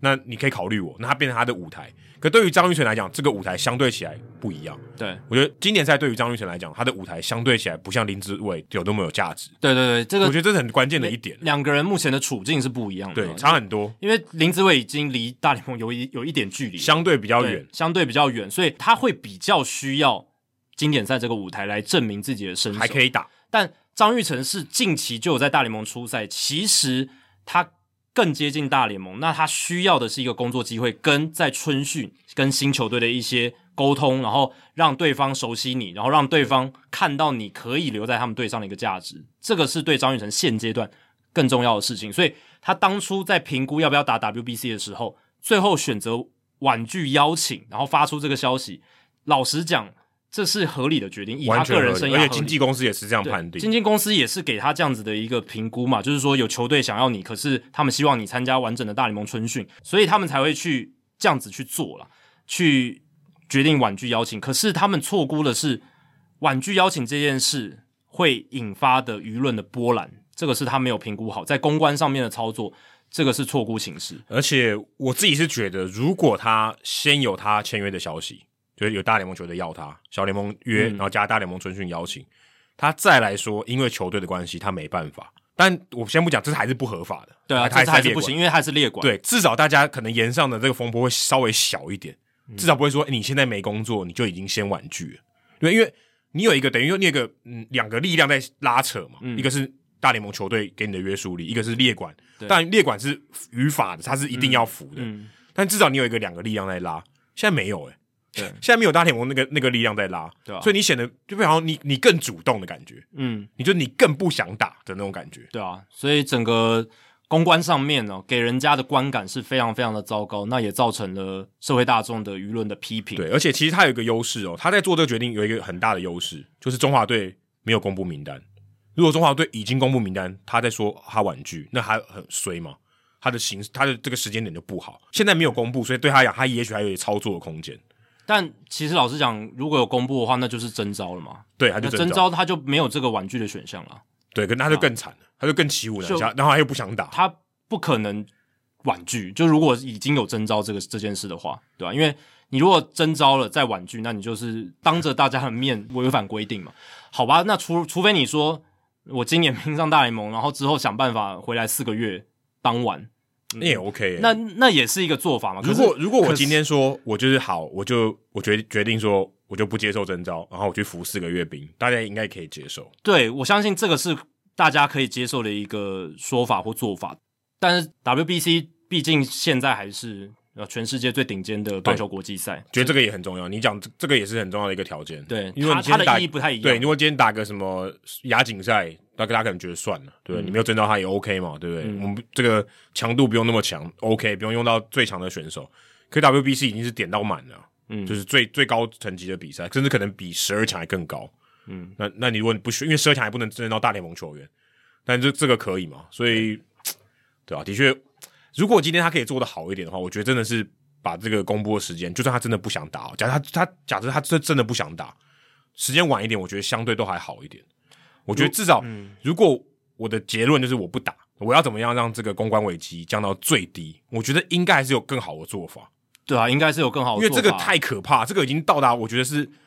我觉得他们内部应该要先有沙盘推演啦，就是说你如果宣布出去，外界会有什么反应，然后呃外外外界舆论会有什么样的一个论述在。你们这个是要先做好沙盘推演的评估啊，对，而且、对啊那显然是没有评估好嘛，错估情势。那消息放出去，因为他们已经跟大饼讲嘛，那大饼也有职责去跟外界媒体讲公布，对所以在这样的情况下，嗯，被延上，然后后面才又反悔，又又要打 WBC，这个是最糟糕的而一且个他方式。第一时间，如果今天媒体爆出来，如果他认为说这个不符合我原意，我说你们不应该提前公布，嗯他也可以出来指责啊，说诶，这没有这回事，没有这个东西，这个报道是就是假消息，他也可以这样说啊。但大饼说出来了，，对，假设如果今天他可以确定说大家都误解，然后我来做一个解释，他也没有这样做，但是他不能解释啊，因为是大饼讲出来的，所以我觉得这个这个没有没有什么转圜的余地啊。哦因为是林月平说张玉成婉拒我们的邀请，那你这个时候怎么可能再出出来说林月平讲的是错的？不可能嘛！或他可能误解了，我觉得有可能吧。但但你这样是打大饼的脸啊，你等于是得罪了中华队嘛，对不对？或者我如果今天我跟大饼讲，我说假设我们谈就是张玉成跟大饼这边有私下，因为一定有沟通嘛，对不对？嗯，就说哎、欸你们先这个事情可以先不用跟媒体讲，这也 OK 吧？对啊，我觉得也这 OK 这个耶就是私底下沙盘推演，就是看要要怎么样去操作。但是你如果不跟媒体讲，你怎么知道外界的反应？对不对？哦对啊，你你也不知道，那你到了最后一刻才讲出来，那个炸锅的那个原子弹核爆的更可怕吧？对不对？对吧、所以我所以你觉得这个时间点是他呃很合理？你如果说他就在这个时间点讲出他要做这个决，假设他真的就是现在假，我们又回到他假设他真的不想打我是觉得他就是老实讲不应该选择不打，哦对吧、啊我我我我是这样觉得啦，因为他最后的结论也是要打嘛，那显然是一开始决定不打的决定是错的啊、对不对？那一你一开始就应该评估说，你明明是列管列管球员，那这这件事情你婉拒的话，你会引发很大的一个舆论的风波，没错，那你就决定来打。那至于你的大联盟生涯，你当然对你来讲非常非常重要，今年是你的关键年，可是这就是你对国家的责任跟义务啊，对不对？那好，如果说你真的就是不打，你真的非常重视今年在大联盟的春训，然后你就去回去对当四个月的兵，你放弃补充役，然后要回去回回来台湾当四个月的这个兵的话，那你就要去承担说，万一那他要回来当四个月的兵还是可以啊。其实实物上我觉得做得到了，他后来就十一月当兵当到二月，对，就我变觉得他是做得到的。我觉得这个实物上，我觉得他如果要这样操作，就他如果说我就打定主意，我下这一步棋，我就不回首了嘛。对我下嗯这一步棋，我接下来下一步棋就是好，我之后要去当兵。我我个人觉得这是 OK 的，就是他如果这样做，就是他选择大联盟嘛，对啊，我觉这得是一个相对可以可以选我觉得是选相对选择的事情，相对是合理的。呃但是他没有选择，他在公布呃或者说这个消息被揭露的时候，他也没有说我下一步棋我要对当对，他也没有说他要当四个月的兵啊，所以他最后还是选择打打。所以这个我觉得蛮可怕，就是他说了他下了这一步第一步棋以后，他的下一步棋没有告诉大家要怎么下，所以导致大家都在说，那你要不要下下一步棋？要是我们假设说他真的选择要回台服四个月的兵役，如果就算没有打上大联盟，这也是可以做到的事情，对不对？呃，对啊，对啊，对对啊，对啊，就就算他对最后没有打上大联盟，所以老实讲啦，这个当然一开始被延上已经发生了，但是反悔最后又要打 WBC，这个感觉是很差哦。对，就比较糟糕的一个结局了。那如果他是选择说好，我就是放弃我的补充役的身份，然后之后回来当硬班兵，那今年我就是好好拼我的职业生涯。我相信这个也会让蛮多人可以去理解的。对，对我蛮多觉人得可以是可以，理解因为他是对他来讲是合理的选择，对，然后我也尽到我身为国民的义务。对哦，这这一点这样。反而是他现在这个情况让人家觉得你完全没有必要。但因前面那为件事情他就是想要紧抓今年大联盟春训的机会，前面的时候了，在宣布要打 WBC 之前，我觉得就是太想紧抓这个机会，所以也还还想留一些后路这样子。对，那如果如我顺着你话，如果他想留一点后路，他应该把这个时间推迟，让他这弹性变。因为有一件事情没有发生，我觉得就我刚才讲的，没有大联盟球队跟他签约。如果有大联盟球队跟他签约，我觉得事情可能好会有点不一样。我觉得这是一点大差，因为他这个时间点他可以等嘛，嗯，其他时间他不能等哦。还有一个时间点就是公布大名单的时候，这两个时间点他可以他是可以等的，可以呃讲的难听一点像拖延战术。对，假设他的目标就是他不想打，他至少可以拖延一下。那如果你横竖就是现在就想打，那你什么时候宣布都可以，好不好？对不对？所以我会觉得就是很怪，而这且个这个想打显然是被逼出来的吧？对啊那那这就更感那就感感觉是被舆论逼出来。那如果是这个结论，我觉得更不好，嗯，那就更差了。就是你等于是因为大家的反应，然后改变了你原本的想法。对，对那更差。我觉得对如果是这样，我觉得更不好，就是你根本没有想清楚，你你根本就不应该，就是你第一步根本不应该走啊。嗯，对你先想好再走下一步。你如果我最后都是要走到你要打，那你一开始就说你要打就好了。嗯，对你今天如果说你不打，那你就想好你的下一步要怎么走。显然都没有想好，对，非常嗯我觉得非常非常非常非常不专业的一个决定。因为他感觉就是鱼与熊掌都想兼得啦，哦哇那既要既要维持这个补充役的身份，然后又要兼顾自己的大联盟生涯，但。就我没们有刚刚就做讲不的到种种条件，就是做做到，不到，就是就是做不你就是没对办法鱼与熊掌兼得。对，所以我刚刚想讲就是，他之所以也没有选择要当一般兵四个月，就是他可能也想要把持住这个十二天补充役的资格，有唯可能是这样唯一有可能就是鱼与熊掌兼得，就是大饼把鱼给他呃绕过那一条，但是你显这大饼就很笨，这样就不大行大饼就要背锅对了，他就不行就对啊不。行。林月平想说。我愿意接这个国家队的总教练，已经是一个很大的责任承担。真的还那还没有打，打完就更打完更辛苦了而。且现在搞成媒体风波闹那么大，他已可能已经觉得哇，很我我衰干嘛来了淌这个真的浑水真的的感觉啊？对啊，所以而且他大连张玉成打得好，跟他又没关。真的啊，中华队总教练这个位置真的不好当哦，所以当到这个位置的总教练压力真的都蛮大的。对，就是真的有有很多复杂的因素也啊。也一方面也是真的觉得说这些制度啊，然后嘖整个时间点啊，都弄得很混乱。嗯我觉得这个也是一个很复杂的情况。说真的，要不要打这件事，其实就是就是一个是非题而已。但但但老老老实讲，我是觉得，当然美国这边就很单纯嘛，因为他们没有兵役问题。对他但们他们没有征兵的问题。台湾会有这个问题，就是因为有兵役的问题。对，所以这个问题的症结点还是在于兵役，然后列管的这个规对，则。就有补充役的这个这个条件不。然这个其实没有什么好讨论的，因为张玉成以他个人生涯规划因素，他选择他想要做什么事，那是他的一个自由意志的选择。那国家荣誉是否要争取哦？到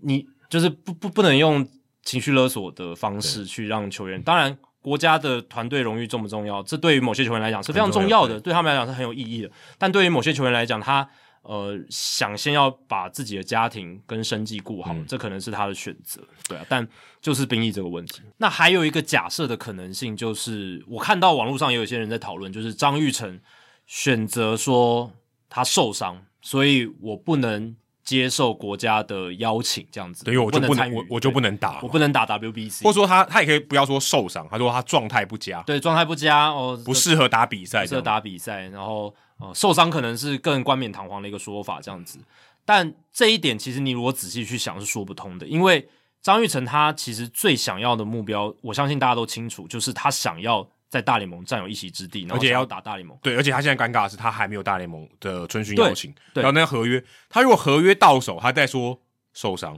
我觉得还相对说得过去是。可是他们也会想，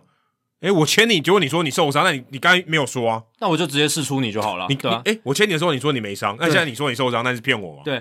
那现在还没有签约的情况下，如果说自己受伤，那更更不不会利，那更更更不符合他想要达到的这目标。不这个这个直接把这一军将死了。等于是把自己拿到不管是哪一支大联盟球队的合约的可能性，等于是自己关起来，呃，对，脱趋近于零。或者是要等到很就是他说哦我已经上市好了，其他球队才可能来签他嘛，对不对？啊对，这招这所以这一步棋是没办法这样下。这一步很难，就是他不会想要说出哦我现在受伤这样子的一个说法，虽然这个听起来是最有可能呃规避掉他被征召，对，然后好像是可以来把这个伤害减的比较低的一种说法以，公关上的角度来讲，这个伤害最低。对，可是不符合他真正想要达到的目的，就是留在大联盟。就他的最大利益就没了。这是、哦对他那如果要利益导向，我觉得合理啊。做你要合理就是利益导向，对对但是说不合理， 而且大家要知道，就是就算有球队已经给他小联盟约加大联盟春训邀请，其实那个也没有保障，完完全没有啊，完全没有保障。所这以这是一个邀请函而已吧？对，而且小联盟合约就是说解约就解约，对啊对啊，基本上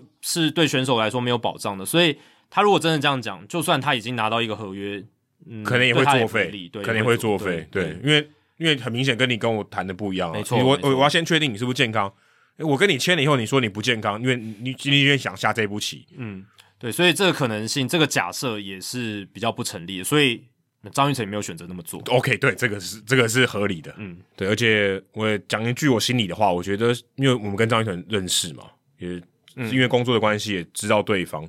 看到这样子，大家对他这样的舆论，其实我先不论他做什么事情，他他做的做法我也很也不太认同，我会看到我觉得很可惜，真的很可惜，因为等于是形象的重伤，而且这个很可能是一去不复返。而且是完全没有必要形象重伤。嗯如果今天他是选择一个他更大的追求，他必须要承担这个重伤，OK，那是一个这是一个 trade off。问题是你根本不需要承担这个重伤，嗯，这完全是我可以说是完全没有必要的。对啊，讲到最后就是我们刚刚有提到的，他中间看起来是有想法的转弯，那这个是比较不好。你要么就是你真的不要打，那你就不打到底，然后我后来当四个月的兵对，，这是一步，啊对这这是一步这是合法的一步，那非你常好。嗯不然就一开始就说我要打。如果一开始就要打，那是至少公关上面对是最最好的一个对结结果。跟现在的情况差太多了。对对你现在都这结果都是一样的嘛，都是你要打。对，一个是你一开始就说要打，一个是你转弯以后打，不是转弯以后太要打太差了吧？所以这也提供了未来 一些杰出的台湾棒球员哦，呃在宣布国家队这件事情上面一个很好的一个教材，负面教材。对，而且而且我觉得真的，你要宣布一些重大消息的时候，真的沙盘推演非常重要。对对对对对，你要考虑到说这个消息出去，呃，外界的观感是什么？你身在的条件，你身上有哪一些条件？那呃，外界的观感是什么？那你后续的一些解释什么的，能不能去呃让大家接受？呃这个我觉得真的要先做好评估，这是公关呢、对啊这个没有做好，这就是专业公关专业。真的对啊，今天我怎么样都会造成灾难。我假设他就是全部不打，就会造成灾难，对不对？你想办法把灾难降低一点吧。对对对。你这是做得到的，你不能说我只要一灾难就是核灾级的，不行啊，对不对？这是你可以控制的。对你说对，我觉得你说他这个，也许他你不认同他，但是那个灾害可以变得更小，这是他绝对应该做的。我觉得他没有做到这点，我觉得非常非常可惜。你即便说你做了一个我大家不太认同的决定，可你把灾害降到最低，让大家知道说，可能哦，也也许可能是百分之八十的人讨厌你，变成百分之二十的人，你还是成，我觉得至少在某种程度上你是成功的操作。嗯，对，你说没有让伤害继续扩大，因为如果他选不打，我们刚刚讲嘛，你如果要选不打，就是不打到底，然后回来当四个月的兵。当然，以张玉成他的角度来想，他可能会觉得说，我在美国打拼的时候，那休赛季就是球季期间已经常常要远离家人或者什么的，那休赛季那四个月又不能回来陪家人，那小孩又还小，对哦可能这对他来讲，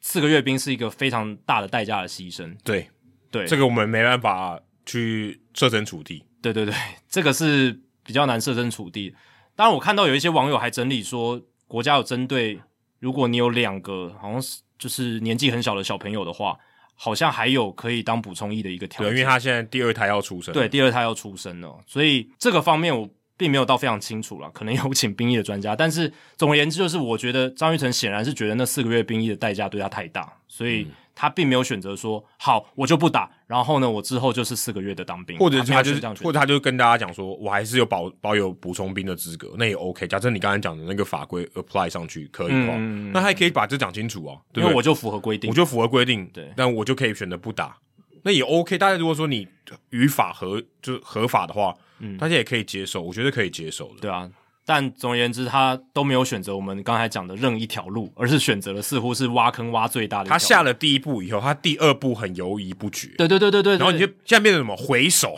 转弯了，对，呃想转法弯转弯。然后我那嗯刚才那一步取消，我要下一步我转往另一个方向去，那就很怪。你一下一步以后，你就马上再下下一步，因为伤害已经造成，然后呢，你想要转弯的话，会似乎又扩大了伤害，然后结果是一样的，那完全没有必要。对，就就比较没有必要，对啊，所以呃，张玉成这件事呢，我是觉得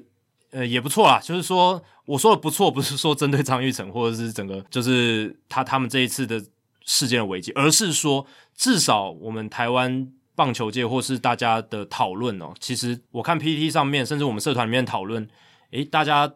其实都蛮深刻的，哦就是会针对这这件事情有各个角度的切入跟讨论，然后资料的引用，然后非常多的观点的加入。哦总而言之，就是球员跟经纪公司在评估自己的公关风险上面，可能还可以再做得更好，嗯是这个故事的一个启示。对，要么就他太低估了， 对，对啊，对啊，就是我们一开始讲 的，就是他太低估低了。低估了这个事件可能会有的，应该说他发布消息之后可能会有的后续的效应，对这样子。好，这一期前面 聊了那么多、哦，因为这件事情实在是闹得有点大，但是这一集其实还有更精彩的，就是大来宾时间。那这一集我们邀请到的是纽约大都会队研发部门的棒球数据分析师傅冠真，请他来到 Hito 大联盟来跟我们聊聊大联盟球团内部的一些他们工作上面数据分析部门在做什么，还有就是他是怎么得到这份工作。我想这是我们很多听众朋友非常感兴趣的。对，而且我相信有些听众你可能年纪已经大了，就是已嗯经没办法做职涯的转弯，相对比较难一点。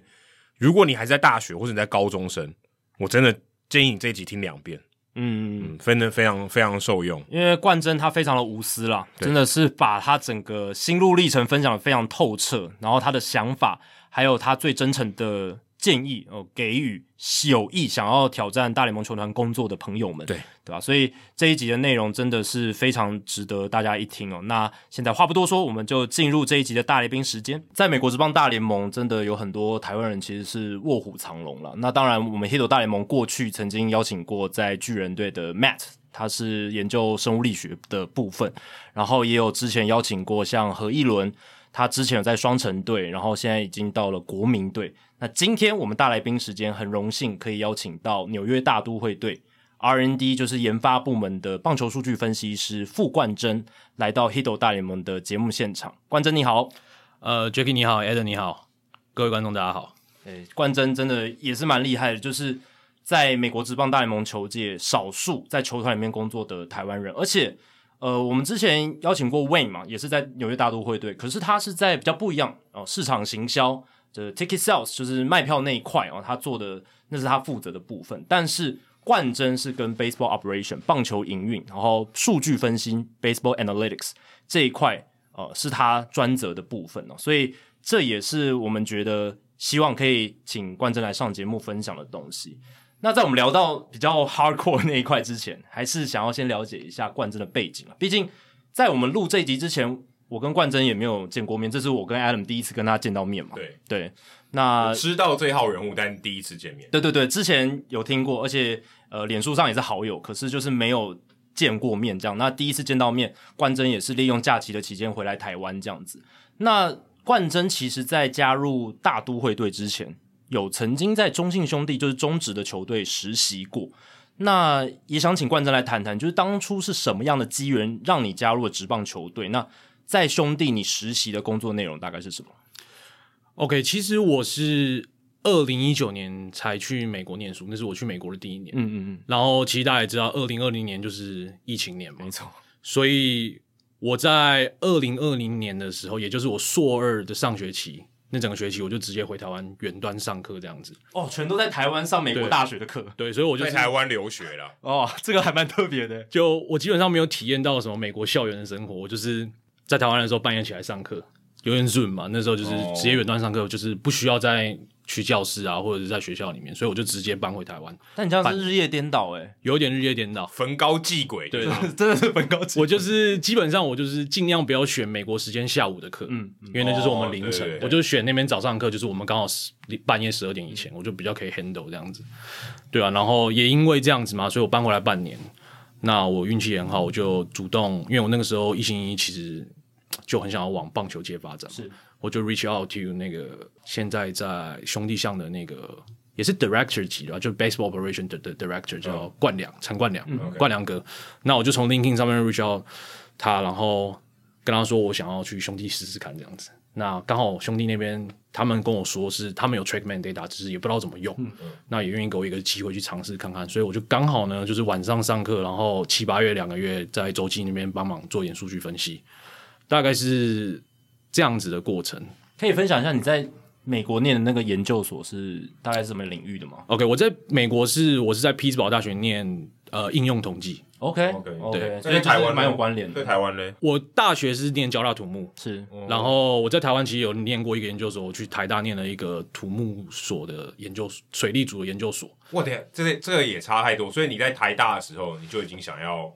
做棒球相关的，其实这个事情就是往前回溯的话是，我其实大学的时候就萌生这个想法，嗯嗯嗯，因为大学的时候，我大概大二大三那个时候，好像是 Moneyball 刚出来的时候 OK，电影嗯布莱德比的演那个电影，二零一一年大概那个时候，，对，然后我那个时候刚就是第一次看，嗯嗯，我就觉得 damn 那个小胖子太酷了，哦，就是我后来看完之后，我就觉得，因为我从小到大就是棒球球迷，嗯，然后我就看完那个小胖子做的事情之后，我就去 Google 他的背背景，他好像是耶鲁大学好像经济系的，对对对，对，那个 Paul DePautista，对对对，然后他他现在在他现在转职美式足球啊，那应该是克里夫兰布朗队，对他现在在克利夫兰布朗队，然后所以我就看他的背景，我就觉得他可以做到，没有道理我们做不到，嗯嗯唯一的挑战可能就是我们是台湾人，我们必须要去美国接受这样子另外一个层次的挑战。那我看了之，我其实，在大学的时候就有萌生这样的想法。那我会去台大念水利，就是土木所水利组的原因，是因为水利是土木里面最接近统计的一个组别。哦，对，所是以因为棒球可以放水，不是不是， 嗯，这差远，对对对，因为我觉得那个时候我大学交大土木一毕业，我没有办法直接跳去美国做这件事情，因为差太远了。 哎，可是像小怀之前他也台大校友嘛，他也念电机的、啊，电机还资工的，也是在棒球产业。电机跟职工，如果我我讲的过程就是申请学校这个过程会有落差，就是我如果要去美国做这件事情，我可能要先申请一个学校，所以我如果要申请美国学校，就要念相关科系嘛，就是统嗯计或职工这种相关科系才有办法去球队的 R&D 里部门工作。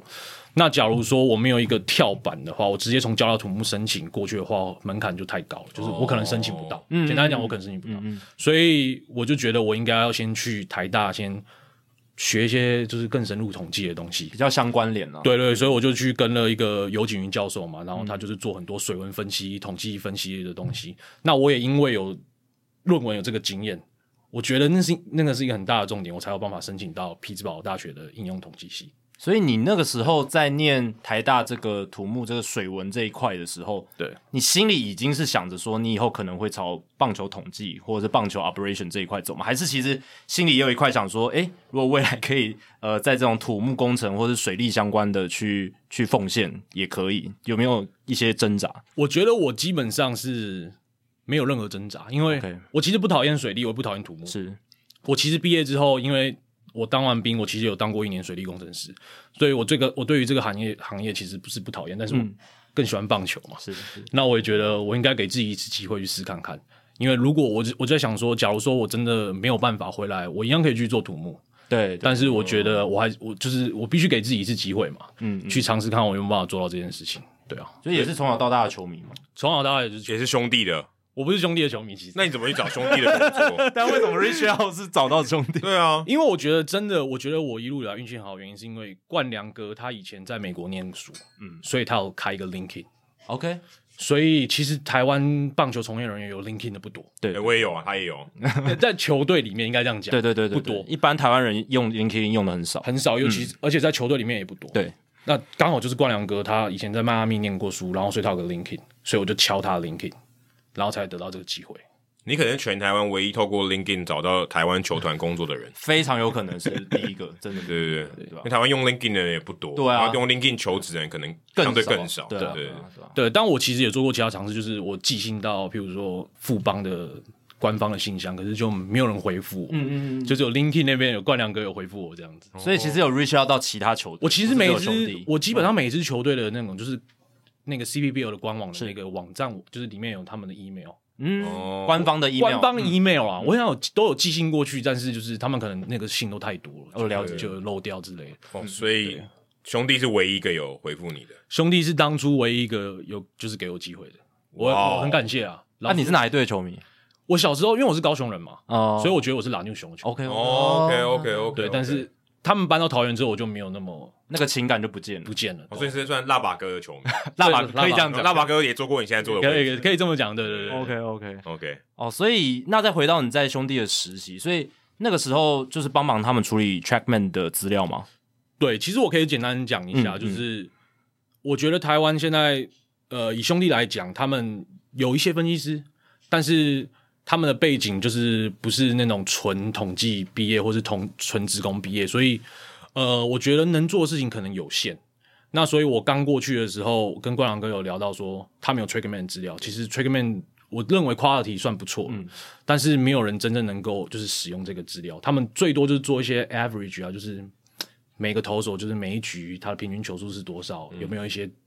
掉落的状况发生这样子。那我去的时候，其实他们给我很大的发挥空间，因为讲坦白，他他们大家也不知道要怎么做。我那个时候其实也是个算是一个 lucky，就是我也不知道该做什么事情。那其实他们就让我放手去放放手让我去做嘛。然后那个时候呢，领队就是刘领队那时候有一个很大的一个建议，就是他觉得中职主审的好球带太宽了。哦他的想法，他的想嗯法，然后冠良哥就传达给我到我这边，那我就觉得，那我们是不是可以从好球带这个方向去着手？因为好球带对我们来说就是很简单，好球就是一，坏球就是零，对我们可以做一个很简单二分法的模型，没有零点五的， 对，对，啊没不有是好就是坏啦。对，所以其实我那个时候就很简单，用了一个统计模型去针对每个主审，就绘制每个主审的好球带大概长什么样哦子。 OK，然后第一个是可以让球队使用嘛，就是譬如说今天这个主审就是对他走的会比较宽，对，可以让球队先知道。另外一个就是赛后可以呃给联盟做一个参考。嗯，这个你会有提供给联盟吗？呃，我印象中是有，但是我不敢百百分之百保证。了解，了我解。确定是有，因为苏建文老师有讲过。嗯，对，所以我们大概是这个方向。因为我那时候只有两个月，所以我就是专注在嗯好球带模型的修正啊、建哦 OK，建立上面 OK 这样子，所以这有点像台湾版的 umpire scorecard，嗯，有点类似。有点类似，有点但是比较阳春一点的吧，对对对，但方向是类似，类似的就是对有点像是像 Twitter 的那个，，对摸索出来这个裁判好球带的一个喜好。是是是，主审的球探报告了，可以是这样讲，嗯可以算是这样讲，对 OK，所以那时候做的比较有印象的 project 会是这一方面的东西。对，基本上因为我两个月，就是基本上都是放在这个上面，两个月能做出一个成果也蛮厉害的，对啊有一些成效有帮助啦两个月时间没有很多，四十几天而已吧，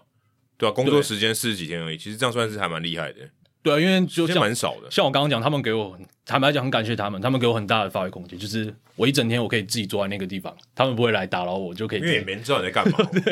对啦，算是啦，对啊啦。那这一段经历应该对于你之后回美国然后去求职，应该是蛮有帮助的吧？我觉得帮助非常大。就我自己觉得，我在有我的履历在有兄弟这个经验前后，我收到的那个面试的邀请差蛮多的。哦，旅台就是神的概这 念，个我自己是这样觉得啊、 那对我吗我觉得算是这样，就是我觉得其实对于美国人来说，其实他们都知道 CPBL， OK，就是 CPBL 其实不是没有大家想的那么不好，就是它其实是算是世界前五大、前四大，甚至前四大联盟。对，但人家都说他们很神秘，对就是中华职棒很神秘，对有些东西不是那么透明啊。对对，然后所以其实呃，他们也好奇我在兄弟做了这些事情，然后他们也大概知道说，呃，其实基本上除了美国职棒之外，基本上各大世界上各大联盟数据发展方面都是比较慢一点的。对对对，所以他们会很好奇，说我怎么开始这个数据发展的这个过程？他们认为这个是一个很有趣的经历，嗯对啊，因为我算是去兄弟帮忙把这件事情从零开始，从零到一，对对这对个拓荒者啦。那对这个经历可能对于美国球团，他们思考的时候就会说，哎、你可以从零开始一个做出一些东西，那这这是一个很宝贵的经验。这是样是是，对。了解。所以你后来在美国的这一段求职的过程当中，是本来就锁定大都会吗？还是其实是大都会也觉得诶你还不错，然后也也也主动就是有一个对主动找你互相这样子，还是说你其实也有找其他球队，最后是只有大都会挑中你？其实这就是我觉得我进大都会的这个故事是真的非常曲折离奇的。就是我简单跟大家分享一下，就是、嗯其实我后来我二年级上学期，因为都是在我刚刚有讲都是在台湾嘛，对对，那我后来二下就是我最后一个学期，我就回美国，嗯，开始全力找棒球甚至篮球相关的工作。那个时候是二零二一年，二零二零一年就去年年初的时候我回美国，然后开始全力找就是棒球，不管是棒球、篮球，就是运动分析相关的，我都有兴趣这样子。嗯，其实我陆陆续续也面了非常多球队。如果以棒球来说，我面试过，我那个时候其实三月的时候就跟大都会面试，面试了整整一个月，二零二一年的三月，三月这 是那么长的一个 process 过程很，一非个常月长当的多啊少次？我总共跟他们面试了，呃，包含我有 coding project 嘛，就是要先写个程式，先写个城市，然后后面陆陆续续面试，大概四五关这样子， OK，然后还可以还算可还算合理啊、非常长的过程。然后我其实也面了很多，因为我在匹兹堡念书，所以我也跟海盗面试过，嗯，我甚至也跟嗯蓝鸟队面试过，太空人这些队伍我都面试过。篮球的话，我跟沙加缅度国王面试过，嗯，美式足球我跟底特律雄狮，呃，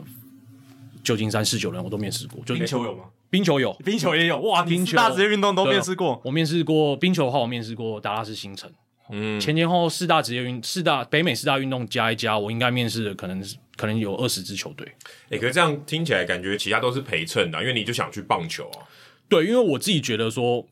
棒球是在运动分析上面发展的最完整、没错快、，最先进，最快啦先最快嗯的。那篮球当然，篮球跟美式足球很有趣，因为它是每分每秒都在动的运动。对对对对对，所以其实难度更高对我们来说是难度更高，然后更有发展空间的。但我自己会，对我来说，棒球还是 first priority，因为我想要去了解说现在有的东西是什么。所以，所以如果你选到例如篮球、美式足球、冰球，等于你就在绕更远的路了。对对对，但是我觉得，因为对于一个台湾人去美国，就是不要，如就像我是全心全意想要做运动的，对，所以我就觉得不要设限，我四大运动都要给自己哦一，OK，个机会。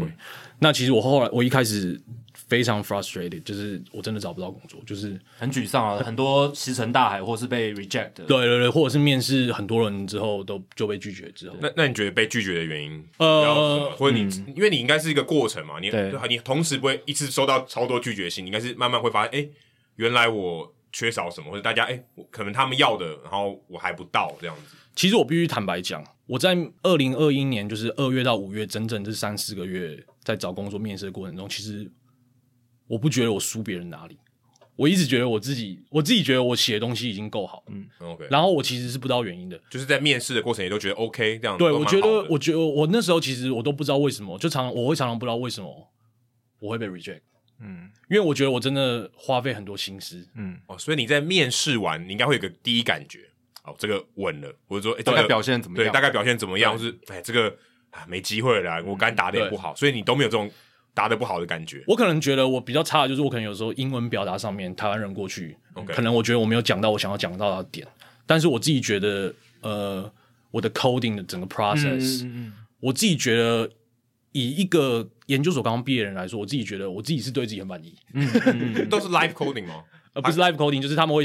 寄一个 data 一笔 data，然后一个题目要求过来，然后给你，譬如说三天 OK，OK，一个礼拜你要去哦不是完成 live 把它做出来，做出来，对，以前我面试是有 live，、他在旁边看你答，嗯对现场你要写 coding，但他那个不是，他我冠们这个不是冠真这个不，他就是得得看你的思考的方式。我觉得念资工的人可能才有这种，嗯，找 software engineer 相关可能会有这种对 live coding，但是 data analyst 这种就是他会希望给你可能三天五天，然后好好去思考一去思下考，OK，给你一下个比较长的时间。对，然后去找说里面有没有什么 inside 啊这种过程。那其实我刚刚有讲到，就是我面试了这么多球队，然后我三月整整一个月在跟大都会面试。其实我后来我四月初的时候是被大都会拒绝的。 OK，哦，我最一开始是跟被 c o 大 s 都 p o r e a 一样啊，对我一开始是被拒绝的，然后后来我是大都会完之后，我就是真的就是再也没有比大都会更接近的 opportunity 出现。然哦后所以我后来呢，我就放宽我的底线。我后来我一开始都全力找 full time，我后来大都会这边被 reject 之后，因为我时间也很紧迫，因为我要毕业了，嗯对我有签证的呃时程要赶。对 OPT，对 OPT 有多久呃，我印象中是你毕业之后，你 OPT 开始之后，很像六十天你一定要找到工作？OK OK，不然就会被遣返。哦这个嗯签证就是这样子的一个规定。对对对，然后所以真的有一个时间的压力，对对，我有时间压力，我不确定啊，就是有可能是，我记得是六十天还是九十天 OK，这个 OK 大家要但都想很短啊，就对是两三个月而已，就是有压力，有时程上面的压力，所以我就开始放宽我的底线，就是我开始找一些可能 seasonal 的，就是季节性。季节的 trainee 或者是 intern 这样子。那我其实运气很好，我后来又面试到红人队的那个也是 R&D 部门的 Alice 的 trainee，就是训练生，是一、一个球季而已。嗯，然后我印象很深刻是那时候我六月中拿到红人队的 offer，然后红人队跟我说他们希望我七月一号去辛辛那提报道。我那时候住匹兹堡，没有很远，还算可以啊，嗯还算可以，还那算可以。这个故事真的很好玩，就是因为我在匹兹堡那时候念书的时候，我都是搭公车上下学。然后我为了去辛辛那提，他们七月一号要我去报道，我六月三十号早上买了一台车，喂，然后我六月三十号的下午直接从匹兹堡开车去辛辛那提，哎哎，等一下没有人没有人去旅游是买一台车去去去或者去报道的吧， 因为我想说我要整个直接搬过去。这是也是这种下定对决我是心的直接感觉，所以你的下定那个决心车后面有挂一个 U 后这样，没有， 没有没有，没有，没我就有是没有搬家过 去没有，没有，我就没有没有那么我没有那么多行李，应该这样哦，讲，所以不用一个 U 后，不用一个月后就是几个行李箱，我就是全部整个直接搬从匹兹堡搬到辛辛那提。其实一开始哇哦，其实一开始辛辛那提那边是跟我说，红人队那边是跟我说，我可以一号、二号就是去个两天，他们帮我出机票、出饭店。但是我那时候就是想想说，做棒球就是要在球场工作，嗯，然后我就决定，我就跟他们说不用，我直接七知道月一号我就反正我就杀过去。对我就是要搬过去那边。那这个故事真的很曲折离奇，就是我在六月三十号早上买完车，下午开车前往辛辛那提的过程中，大都会的 R&D 的主管，也就是我现在的主管，就突然寄了封信给我。叫你开车到纽 约，听说你买了一台车，现在要请你开到纽约，然后这就是这里是合运租 车，你怎么什么都知道？ 标题上面就写 Match Opening。 OK 然后，因为我在开车的时候我没有办法点进去看，我就觉得发生什么事。然后他突然又加了我 LinkedIn 好友，我想说 What？然后我就赶快进那个最近的休息站，打开来看，他就说，他就说，嘿，我们又开了一个新的职新的 full time 职缺，然后想想到你之前跟我面试表现的很优秀，希望你过来。然后我那个时候其实心里是很慌的，我没有很开心，因为我想说我已经答应红人了，而且你已经有这种这么大的决心，就是要到红人的对，而且还在刚好真的是在路上，路程中真，的刚好在路上，真的是刚好在路程中。那我其实那个时候也不了解美国的文化，我不知道我能不能就是直接不要去辛辛那提，直接去纽约，就我没我不了解，所以我这个这个我觉得好像更尴尬，对啊因为你不知道说对美国的拒绝文化是怎么职怎么场潜规则，对怎么对我怎么去运作的我。那个时候就有担心，说我是会不会犯了什么行规，然后对被永远对被对对封杀对这对种对事情。那所以我当下没有马上回信，我也没有打电话回拨给他，我就下定决心，因为我已经开到一半，对，我就决定我要先去辛辛那提，头已经洗下去了，我头已经洗下去了，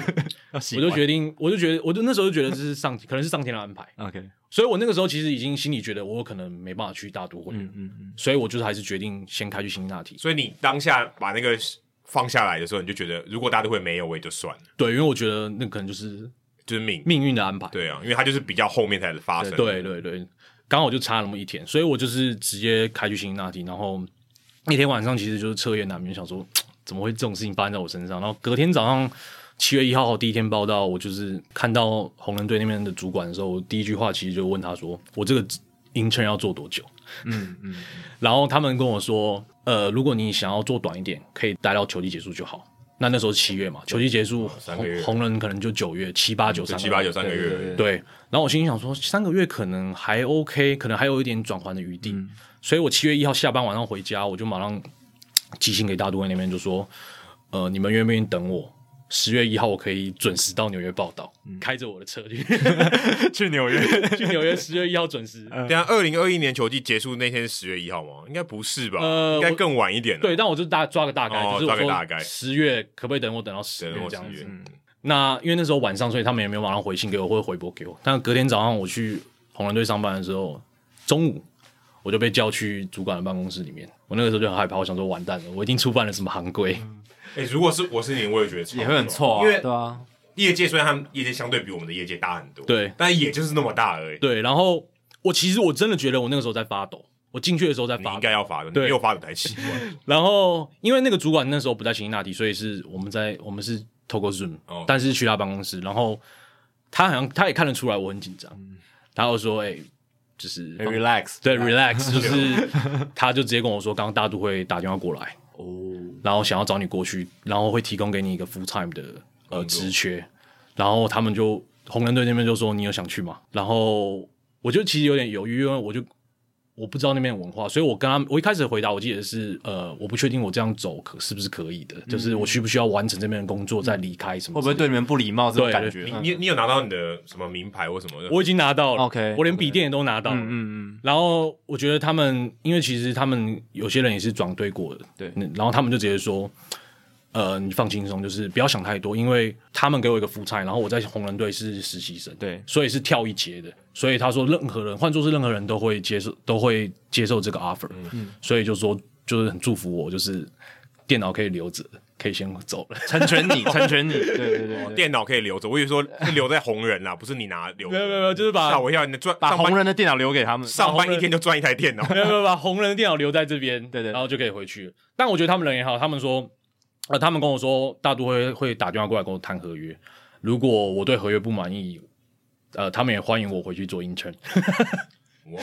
哦哦，对这其实蛮像你上大联盟第一天，然后投完以后，第二天就被交易了。有点这种感觉，而且重点是大都会够想要你嘛，他才会主动又打给球团说，哎、就红人球团说，这个哎我我愿意给他 full time 这样子，这我觉得应该是行规，因为他如果这样恶意挖角，感觉有点怪。所以他也先跟红人队要打招呼，先一定要先对，所以以我后来去大都会的时候，有跟我主管聊过这个问题，他也。很开玩笑说，他现在都不敢，就是在 GM meeting 什么都不敢跟红人队的 的员工打交道，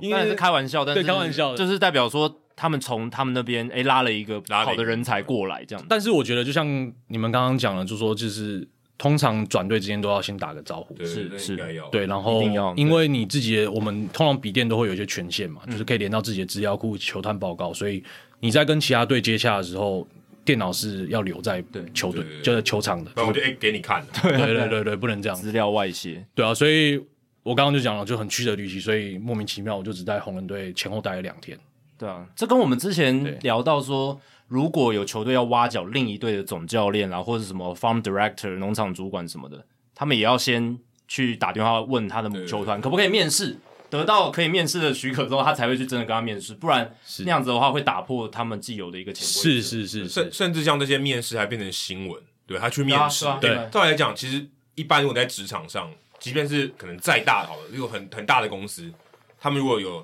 高级就高阶的主管要跳槽面试，这种不会变成新闻嘛？它就是 under table 的嘛。可是，在棒球这件事情，或是在职业运动里面，它居然要被拿出来，被爆出来对，因为它是一个必须要这样的过程。是，嗯就像是我们之前大都会有想要面试，在找 GM 的时候对，有想要面试那个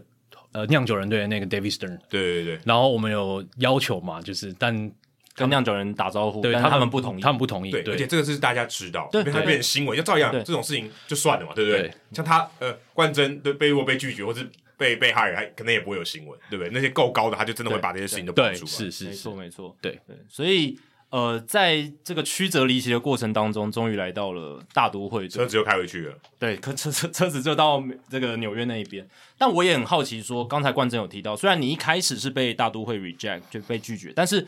是有一个 one month long 的，就是一整个月的面试的过程。然后你刚才也提到有一些题目，然后有一些就是测验你的方法这样子。那我之前其实有看过一些大联盟球团测试一些数据部门应征者，他可能会提出的一些问题。不知道可不可以跟我们分享一些？我相信有很多听众朋友也好奇，诶，大联盟球队他们在征询人才的时候，他们会怎么样去做测试？那个题型会是怎么样？他想要你解决什么问题？呃，对，其实这个我刚刚有有提稍微提到一下，对就是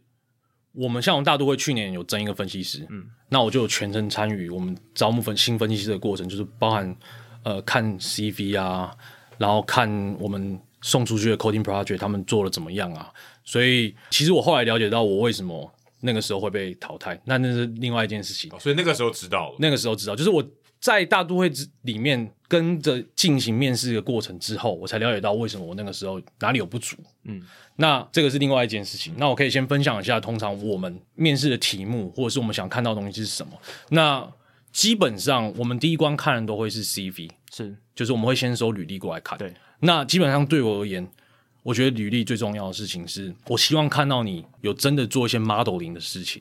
模型做建立一些模型，然后甚至你有一些统计分析的一些呃经验，不管是什么假说检定啊，或者是你做一些 distribution 啊，我希望 sampling 这种东西，我希望你看到看到一些你真的有做过相关分析或者统计的一些实作实作的过程一定。要棒球的吗？还是水文的也可以？呃，我觉得不不一定要棒球，但是对我来说，棒球是一个很加分的项目。就是其实很多老美的呃申请的人啊，其实他们在大学的时候，就是什么 N C W A，他们跟着他们的球队帮忙做简单的分析，很多都这样子。对，所以其实他们很多东西可以 share，但是虽然他们在大学阶级做的分析可能呃没有那么完善，嗯但是我希望看到的是你有这样子的经历，对，然后你有这样实做的过程。那我很讨厌看到就是在履历上面只有写说哦，我 analyze data，就是我不知道你怎么 analyze data，嗯，然后你得到了什么结果我也不知道，我不想要看到就是你只有写说哦，我分析了呃 treatment 资料这样子，哦，很要简单的要话，有一些比较具体，你做过对什么 project，你过程大概是什么，然后结论是什么，然后你解决了什么对问题那？个要分要给你多细的东西，我觉得不用太细，就是你要给我一个方向。譬如说，呃，像我其实我简单以我为例，我在兄弟做的事情其实也不是多么很厉害的东西，但是如果以我的呃经历来说，你就可以写说，哦，我在兄弟 analyze 这个 data，然后去 build 一个呃好球好球带带的模型模型，然后我用呃好球带的呃呃形状，对嗯然后用什么模型去做这件事情，就是我想要得到一个很完整的语句，应该是这样子讲，嗯就是你用了什么方法解决了什么问题。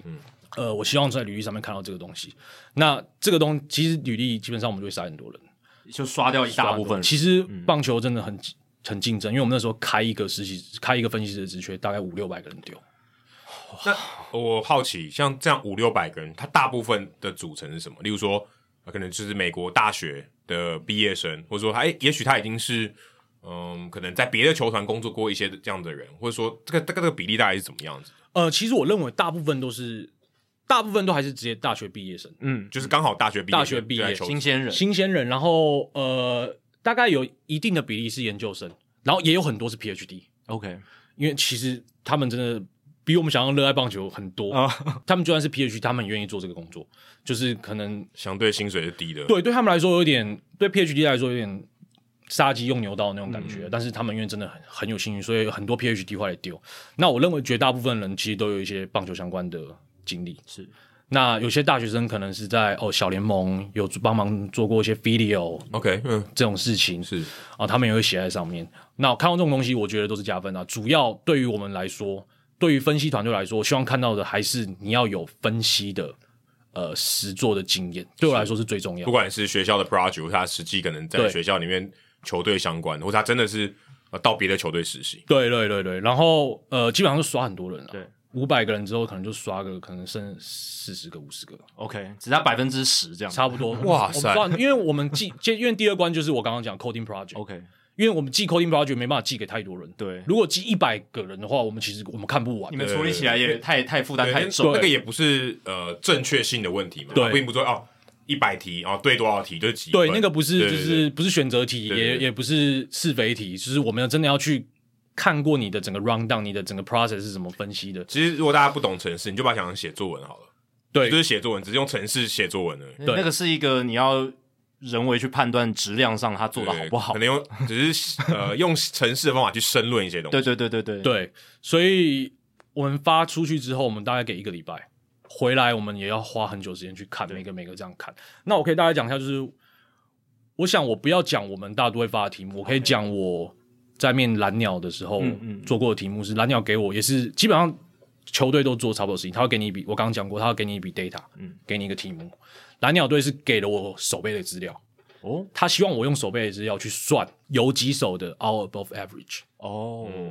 这个东西其实对那时候的我来说是蛮有难度的，因为你要从手背资料去算说每一个 play 它出局的几率是多少，对，你才有帮它转换成 all above average。对，out above average 就是每一个 play 它形成出局的几率，然后如果选手有完成，它就会分数加上去；对如果没有完成就是扣掉。这它样，就有 credit 跟 debit，对对对对，然后所以其实那个很难，那个东西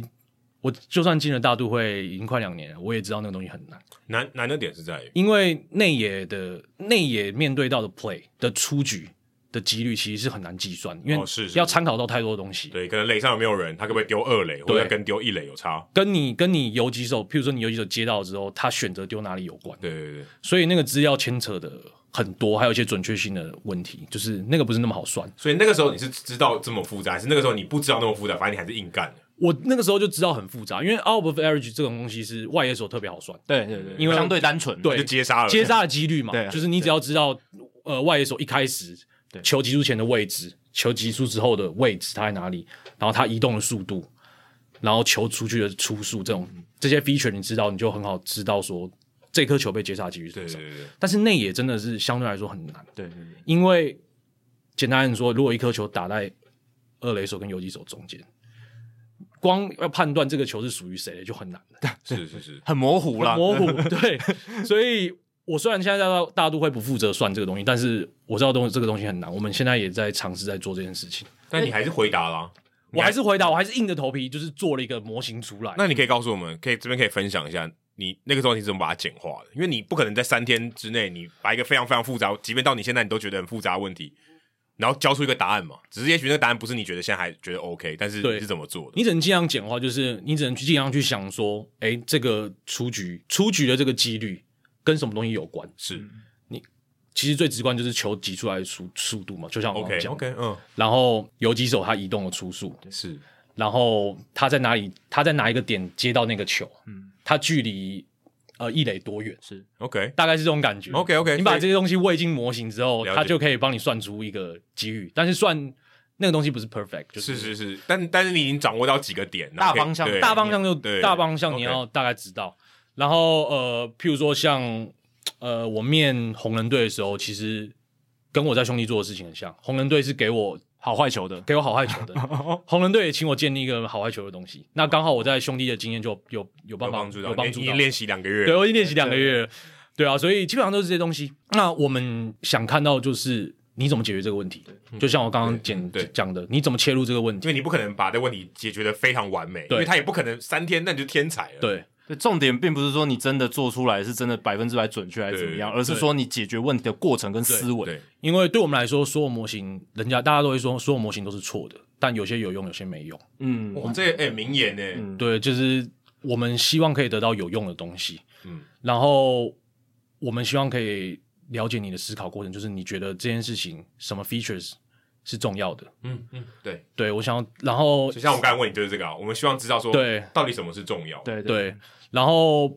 这只是第一步嘛，第二步就是你开始 modeling。现在很多人都是 model，可能都是 open source 已经写好，你直接拿来用。是但是我们会希望知道说，你知道这个东西是可以用在这个地方的，我们不希望你乱用。嗯，哦，对就像我们考试的时候要，假设要套公式，对那你公式套错也没用你，不是用一个公式全套做题对对目，对那这样就会写错很多题。对，因为现在大家都知道 machine learning 其实就是一个黑盒子，一个 black box。那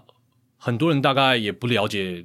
背后的观念是什么，就直接拿来用。嗯，那我们会希望说，你了解这个模型背后的观念是什么，你可以简单在你的 code 里面做一些 comment 的话，我觉得都是加分。可以了解。因对为你知道它背后怎么运作，你要使用的时候，你就会更精准，对来面对那个问题。没错这样子，对吧、啊刚刚提到那个 o u t s u b e r average，其实大联盟他们自己 baseball savant 在开发这个数据，他们一开始我记得一五一六年吧就已经有外野的，然后内野的是持续研究了大概四五年，嗯最近两年才出来哎而。且在慢慢试出，可能他们已经真的花很久时间在研究，但他们对可能觉得都还不是够够好或者对够稳定。对因为他们遇到问题就是刚才冠真讲的，你要怎么判断是谁的责任？对然后球的强弱，而且垒包上有跑者的时候更复杂，对所以他们也是花很久的时间才开发而出且来。搞不好那个数据到现在还在变，对啊，对呃搞不好还是一直在修还正。在优化。其实那个东西真的很复杂，因为包含我们刚刚讲，我们 double play 也没也没讨论到，对啊，对啊。然后还有 对你如果你如果继续讨论到下去，你三天绝对解不解决都解不对啊出所以来没，有意义了。还有投手补位的问题，对啊所以那个东西真的太复杂了。对，这这没有意义了。如果你再讨论下去，你交不出卷。对对对，嗯所以呃，就是像这样子去解决，给你一个 data，然后解决问题，然后还有做一些 modeling。那这样子看完，基本上就可以做出要不要 hire 这个人的决定了嘛。呃，做完这个动作，我们会再筛掉一些人， OK 因为有些人就很明显就是，教不出来，嗯会不会或者是只做一半， OK，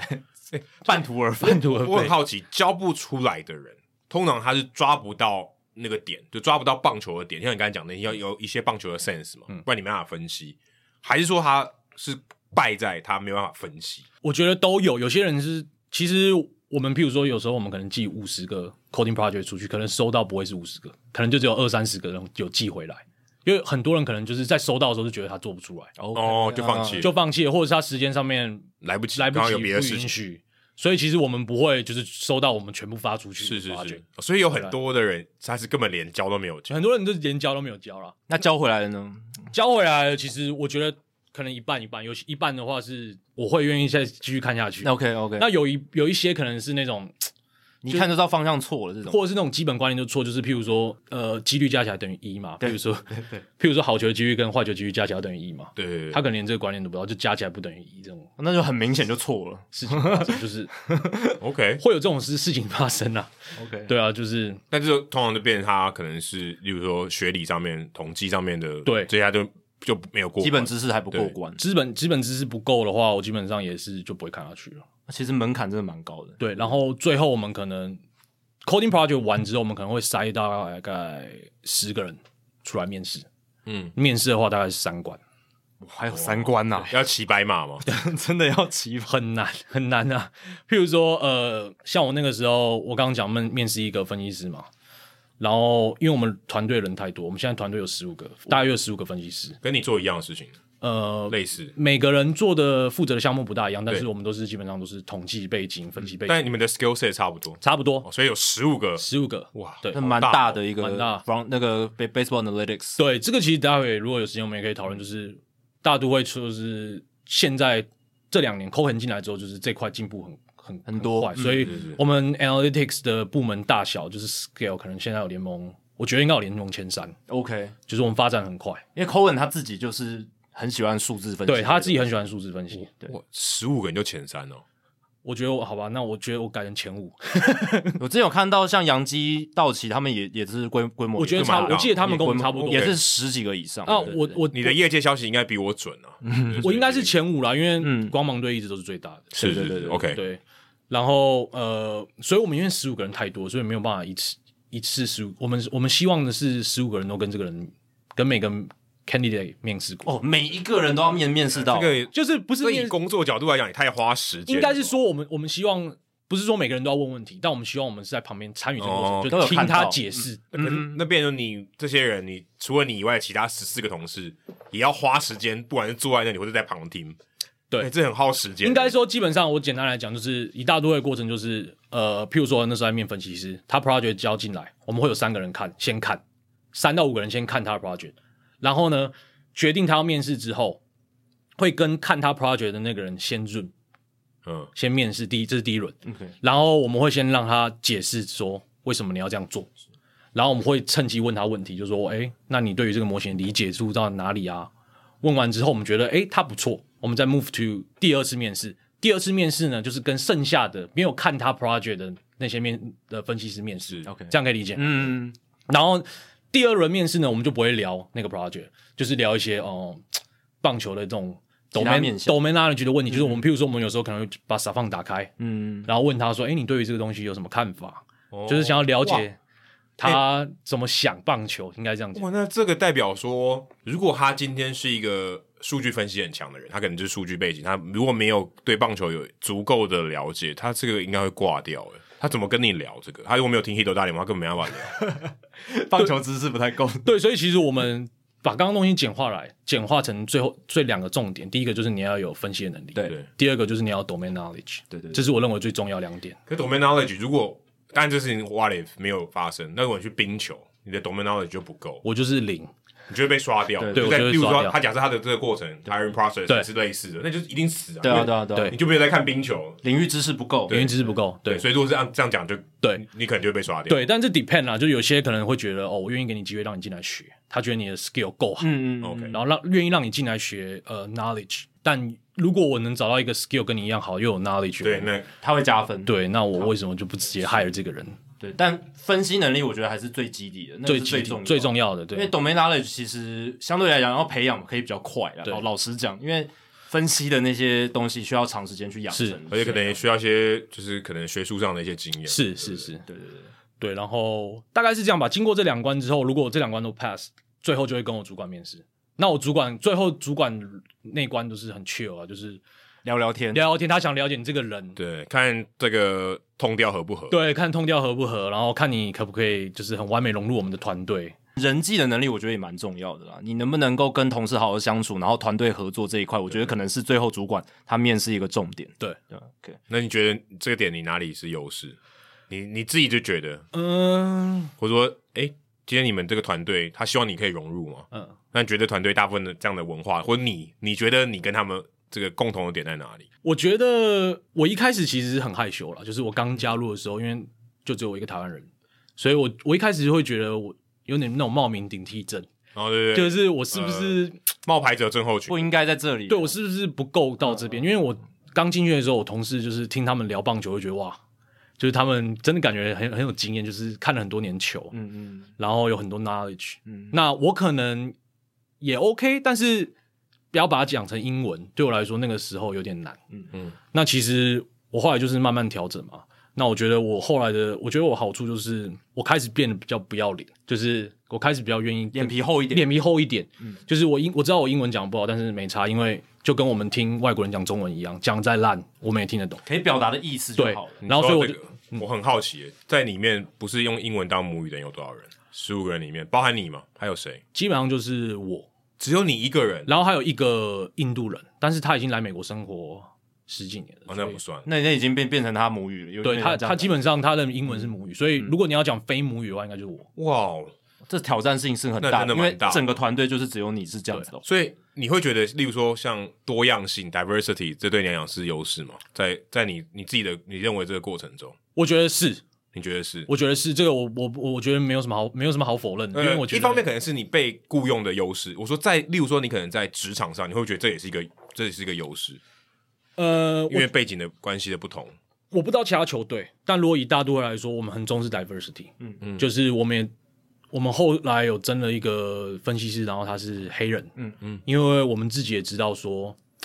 其实整个分析团队都是白的，是这这很正应该常，说包这个包含包含冠真肤色也算白的，整整个棒球的整个棒球球产界业对都是白对很的，白白，很很白非常白。然后所以其实我们那时候在面试的时候，我们那几个后来那就像就是去年那个那个分析师的那个缺，其实几个 Candy Day 呃能力差不多，但我们后来决定给那个黑人 offer 其实是 diversity 的问题，其实我们现在讲这种呃，什么身份背景的多元性，并不只是现在美国，好像有些人都觉得那只是为了政治正对确。其实这不只是这样，因为你来自不同族裔背景、不同的生活环境的人，他能力只要都够，他可以带来的是比较 fresh 的 viewpoint，就是新鲜的观点。这个我他可觉能得看很事情的角度对跟你不一你样。的生长背景或者你的第一直觉反应，我觉得那个比较准。就对是说，今天给你非常长的时间，也许大家都差不多。对对对，可是第一直觉的反应或他判断的那个瞬间，我觉得跟他的背景很有关系，所以这个是很有价值的。对，所以我觉得这个没有什么对错，就是其实大家能力都够，对对但我们只是希望说，我们有更多不同背景的人进来我们的团队对，那我们得到不同的想法，可以刺激脑脑力激荡嗯这样子，对啊，所以我觉得我过去之后，我后来就是刚像我刚刚讲的，我变得比较厚脸皮，比较愿愿意开口讲话。这个后来花了多久时间啊？呃从我刚开始到后来，这个中间多久？我觉得我花了可能有半年哦、因为我刚、我刚开始去上嗯还班算，合理。对啊，因为我刚开始去上班的时候，那时候还是算是有点疫情，就是嗯大家都算 remote，、然后去办公室没什么人，哦所以我也没有什么机会训练这样子。那时候是二零二一年年底。年底就二零二一八月了， OK OK，哦，所以你等下于半年前面半年都没有遇到，没有遇到太多同事，没有遇到他的同事，因为我们同事是陆陆续续搬来纽约的，哇，那这当然更难啊！那对你要融入更难，因为你没有实体这个人与人的接触更难。，对，所以我们一开始就是顶多就是 Zoom 一个礼拜一次这样子。哇，那个那个要建立感情对蛮难的。很很然慢后很慢这个球季开始前，大家都都搬来了 OK 所以就我开始慢慢比较融入。嗯，然后我们有找一些很年轻的 intern 进来，就大家会玩的比较开，然后嗯他们也对于，因为我就就我一个台湾人，一个华人，他们也对于我们我在台湾的背景很有很好奇对很好奇，对，对然后也很常问我 CPBL 的事情，对是包含像我记得我第一次遇到我们球探部门的一个 manager 的时候，他第一句话就问我说：“你认识林立吗哦哦，这对哎，你听到的时候，你应该觉得哇，这个人很有 sense。对我就说你你你要问这几百个球员里面，你问林立，对不对？虽然有 sense，？” 我觉得他就哇，那代表说其实我们也是有，就是美国是也是有在看 CPBL 的，稍微关心嗯就稍微关心一下。嗯对，所以我觉得就是互相，因为他们也对我很有兴趣，那我也是慢慢在了解他们的文化、一些职场的一些交流的一些过程。哦所以我觉得像刚刚关真分分享这个，我觉得很好，就是他他们会对你的背景感感对啊兴趣，他不会觉得哎、对啊诶你就跟大家一样。我觉得你的这个独特性是一个蛮大的优势，有跳出来，对有跳出出来，来，因为大家会觉得哎、诶你也可以给我们一些不同的东西。你知道林立可能比我多，对不对？如果他有这样的想法，其实很好。对啊就是对啊对啊代表我有优势，我的优势你看得到。我从你身上，我从冠真身上也可以学到一些东西，对对对对对，而不是只是说哦，你他就是一个分析师，对，然后从国外来的，他可能美国很多东西都不懂，然后我都都是我来教他，并不是这样，他是觉得说我也可以从冠真身上学到对东西，他本身的一些优势。对对其实就像我刚刚讲，我们我刚刚讲球探来问我林立，对所以其实我们跟不同部门是有很多交流的机会，嗯，尤其是球探部门。那因为他们都知道我台来自台湾嘛，所以他们都很常来问我台湾球员，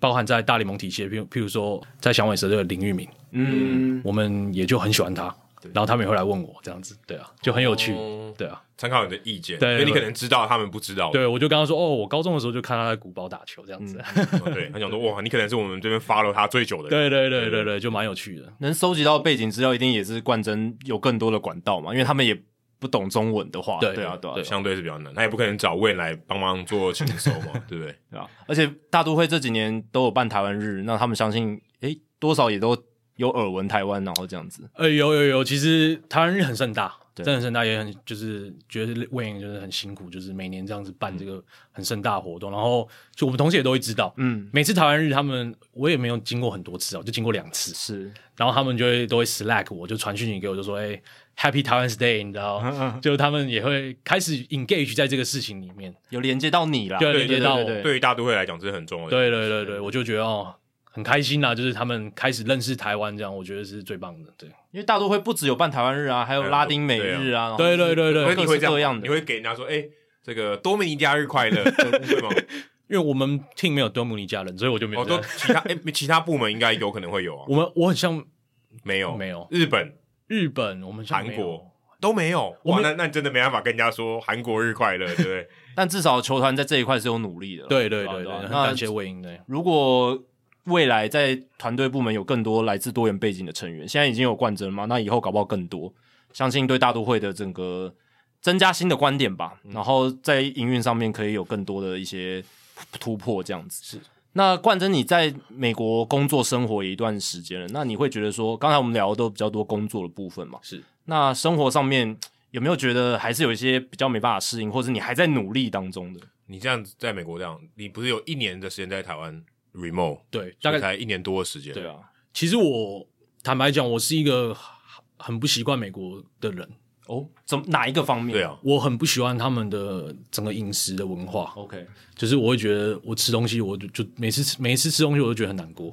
因为我就就是觉每得天要难过三次， 我我就觉得很难吃， OK OK OK，对啊，然后带便当上班哦，我自己，然后对啊，这个可是我自己做又没有什么做菜能力，厨艺不好，厨艺不佳，对不对？这代表你还没有被逼出来，以练，这 就对啊这就逼你练。很多留学生，他们把他们的厨艺逼出来，对不对？就是因为在对就跟可能跟你一样的这种痛苦， 我知道大家都说什么留学生都会，每一个留学生都有自己的菜谱，嗯，。我没有 没有，因为他大部分时间在台湾，对我我，而且我是那种就是一放假我就想回台湾的人， OK OK，所以包含像去年休赛季我也回台湾三个月，今年回来可能也是三四个月。所以其实你没有很享受在美国生活的感觉。我在美国，我觉得最享受的就是他们在球场的 vibe，我觉得这是在美这是美国最棒的东在西，球场工作这件事，球场工作这件事情，然后球迷进场四万多人这种感觉就是嘖很开心，就是大家嗯你知道离开球场嘞，离开球场就是一个人的时候就会比较你知道孤单比较无聊比较无聊孤单寂寞一点，还但是觉得在异乡，还是觉得在异乡。然后老实讲，就是比较好的朋友也都在台湾嘛，嗯就是在那边也会有时候假日也会觉得无聊。那我还是在我很努力，我我还在努力去适应这个点啊。但是因为像魏他已经算落地生根了嘛，对我对不对也老他婆已经小孩成家了，他啊已经变成他乡是故乡了，你对对不对？你这还是异乡，我还是在努力这件，但是我觉得今年比较好的是，像我刚刚讲，就是我们同事都搬过来了，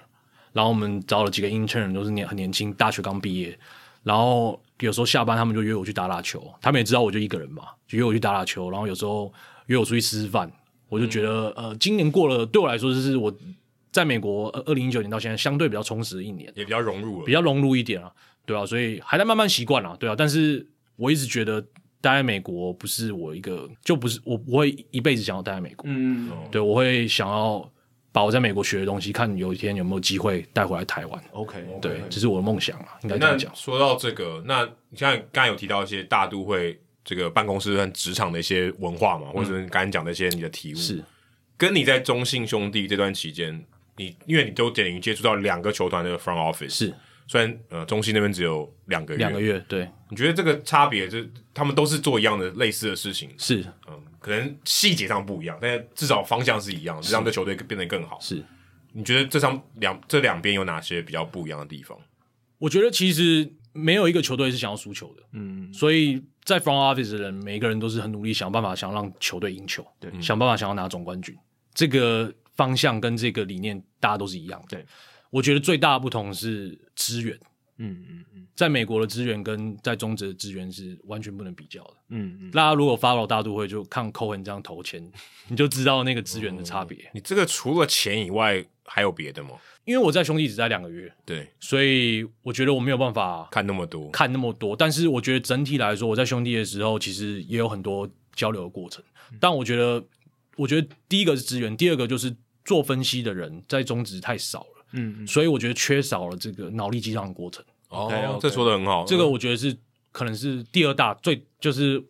差距啦，就是中职跟大联盟的差距在这边。因为你在大都会，你有其他十四个人可以跟你脑力激荡，对但是在中信兄弟可能就没有没有那么大的规模，，对，那个时候就是比较偏向我一个人在做。单兵作战，对，嗯哇，那我觉得有没有人讨论真的差很多，尤其是做资料分析这一块，有人讨论的话可以进步的更快。或者说你可能卡住，对，跟他跟你聊聊天，或跟你诶，他搞不好看到不同的东西，茅塞顿开。对对对，所以我觉得这都是，我觉得中职就是可以尝试去改变的地方，就是我常常在讲，不要指兄弟好了，就是以中信跟富邦来说，银行业对，他们都是银行背景，没错，其实你要怎么改善这件事情，其实很简单，就是你用中信金控跟富邦银行分析师的薪水，害了两个棒球分析师其实就蛮够的，就蛮够了，嗯嗯，这是我但个你人这的个意见，你的你的这个 what if 很难， What 一个 if 很难是你要付这个薪水来做这个工作很难，对，就是要在球团里面开出这样的薪水很对难。第二个是要有这样棒球 know how 的人，然后又来愿意来做这个工作的人更难。是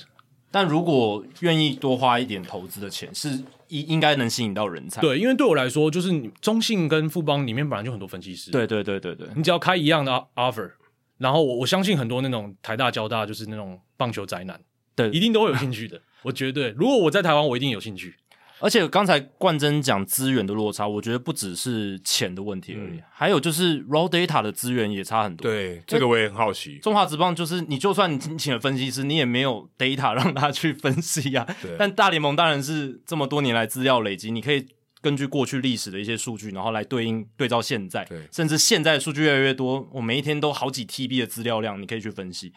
但中华之邦这一块，嗯，没有有力的，就是联盟核心做主导，然后大家球队各忙各的，那也没有去建立一个比较完整的资料库，我觉得这是比较可惜的地方。这个你觉得是有可能有办法改善的吗？像你刚才讲那个把薪水提高，听起来是相当显而易见的一种做法。对，只是说会有没有效果，我们还不知道。不知道。但像这个呢，这个感觉更难了。对，我觉得 Jacky 这个讲的很好，因为我一直也，因为我后来也有一些机会跟呃台湾的球团做交流嘛，我一直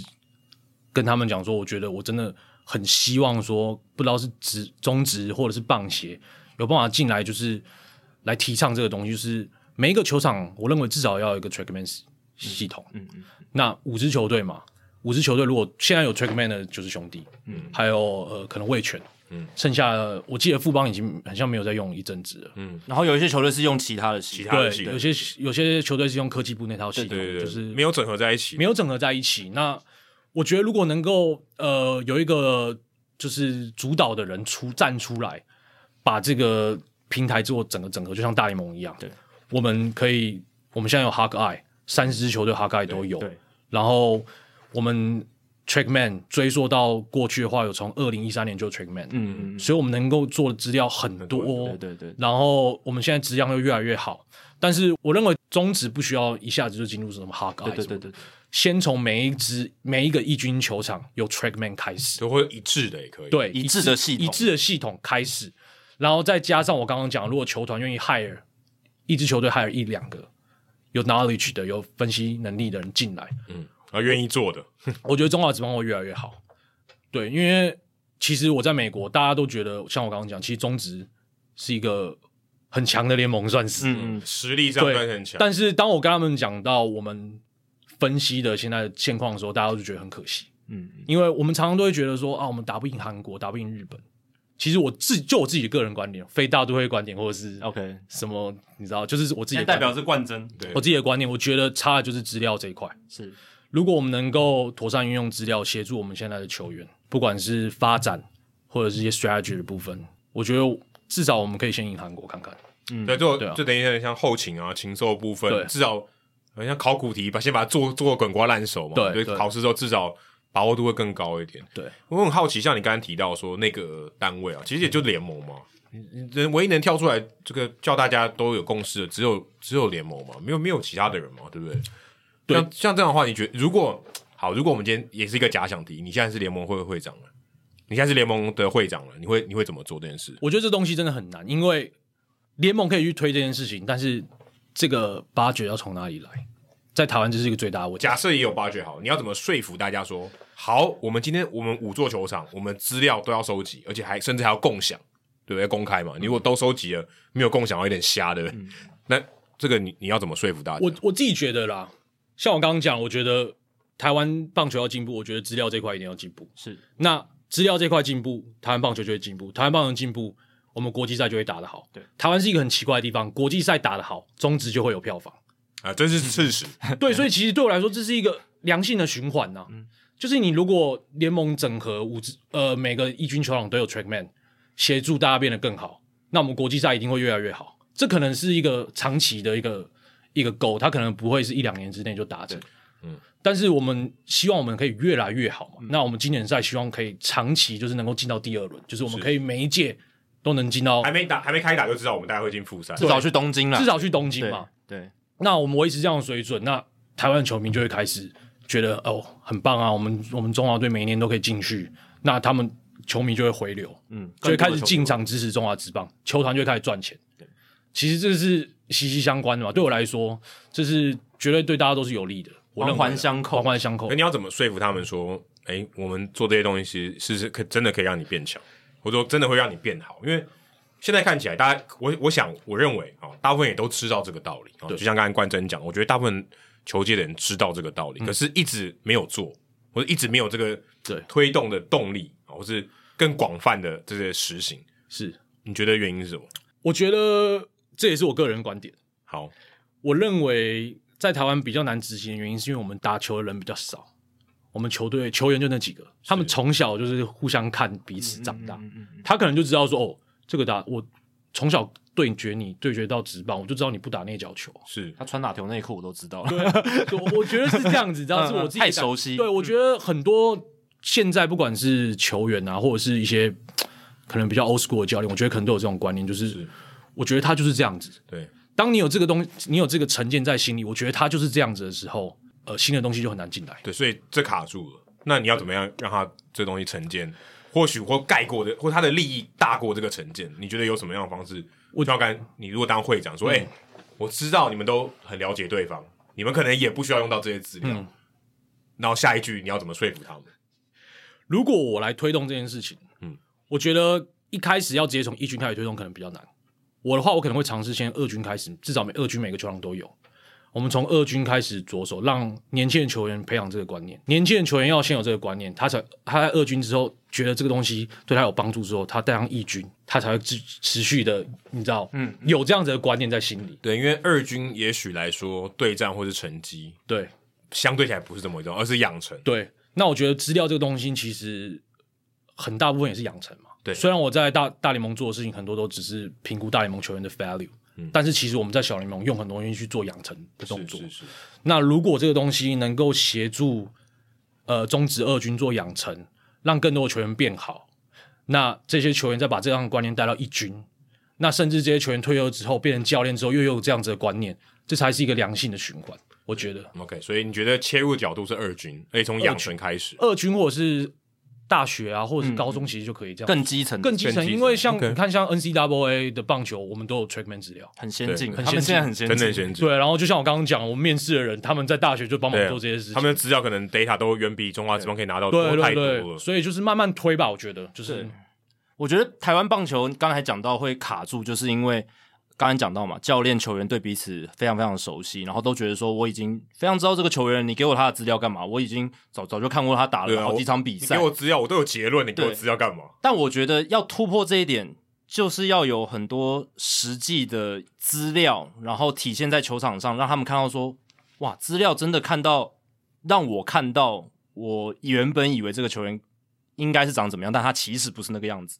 让他看到一些资料真的带来的价值，他才会觉得说，我要。去争取到这个资料，或者我去建制这个资源有它的价值，我觉得就是要让台湾棒球界的人，或者说呃，在这个产业的人认识到说，诶，哎这个资料真的有那个价值，是这这个我觉得比较难，因为这个很难。我觉得要有价值，讲白一点，例如说刚才刚才讲国际赛，你打得很好，或者说哎、诶今天假设哦，中信兄弟这点真的做的超好，嗯领先其他四队或者其他五队，等下台钢后来进来了，然后大家发现哦，原来是因为数据分析或者这些资料，假设那时候都大家都资料都有，然后大家玩的很好，是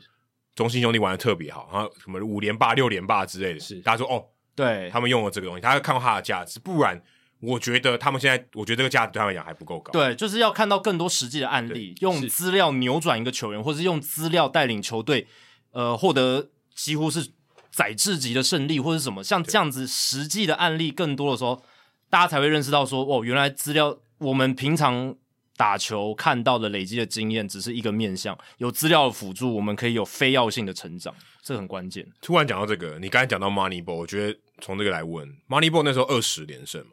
对不对？二十连胜是，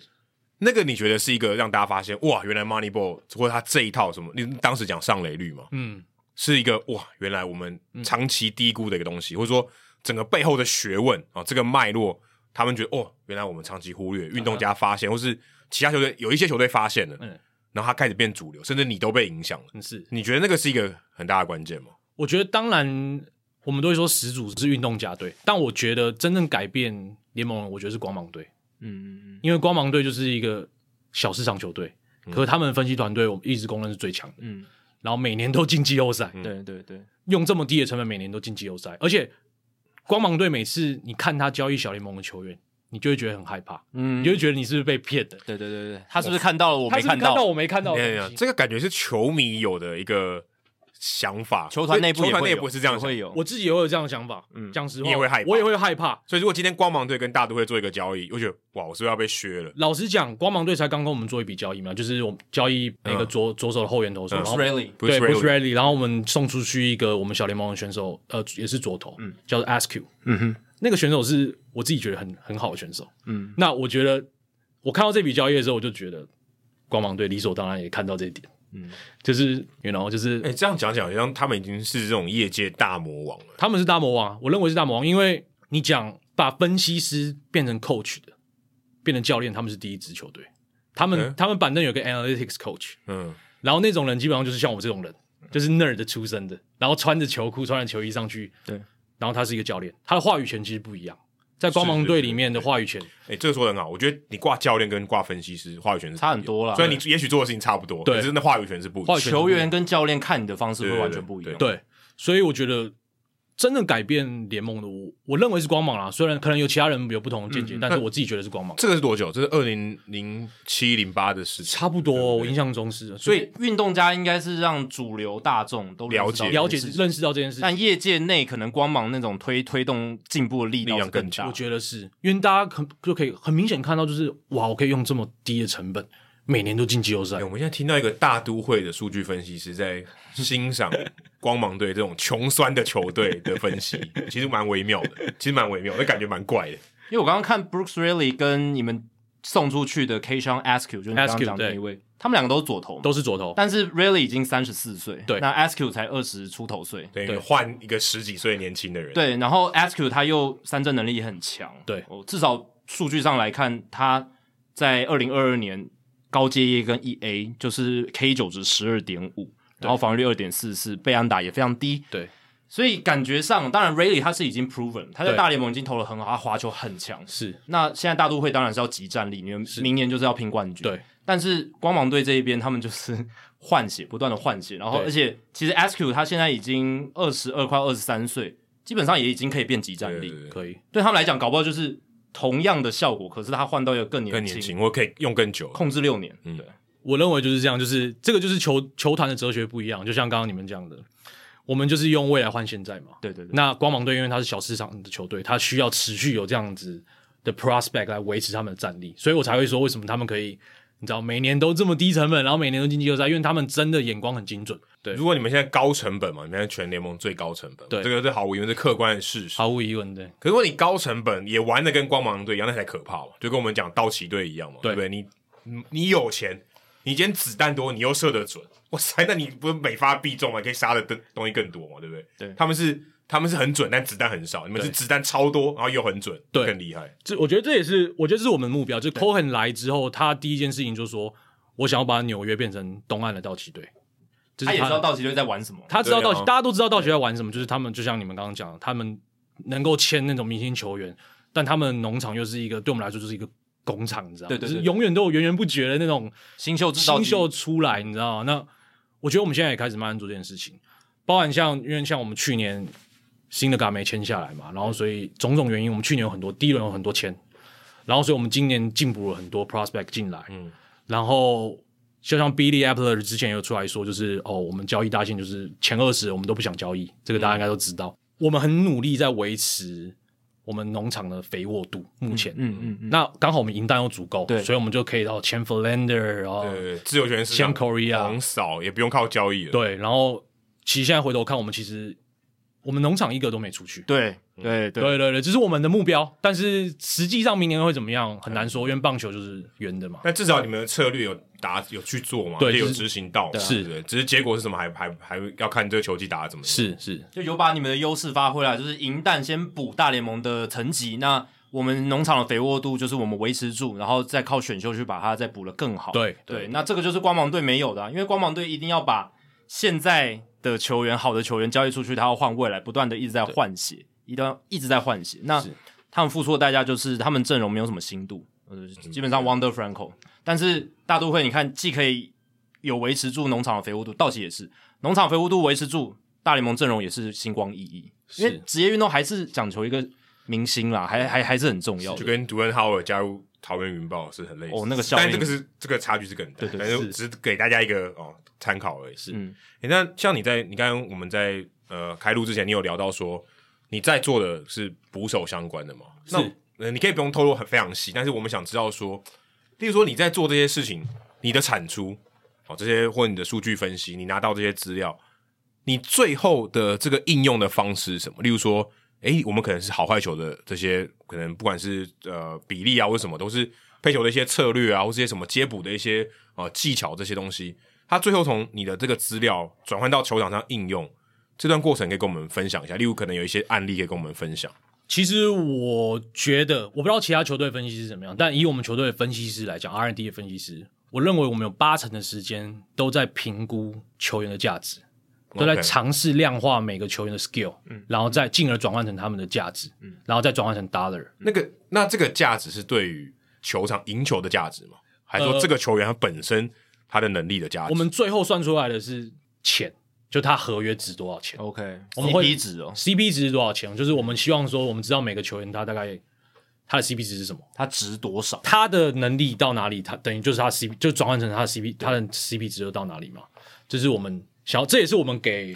From Office 看的东西。可我也好奇，如果他的能力也没他 CP，可是他的价值也会因为市场而差有差别。如果市场上很多像他这样的人，他的确能力再好，他可能价值也偏低。对，因为它的 skill 过剩嘛，就对是就市场上太多，那可能不用用那么高的金额买哦到这样的 skill，所以这个也会跟市场面有关系，也不是完全实力的。这跟经济学很有关系。对啊所以我们有还有一个经济学博士在做这件事情。哦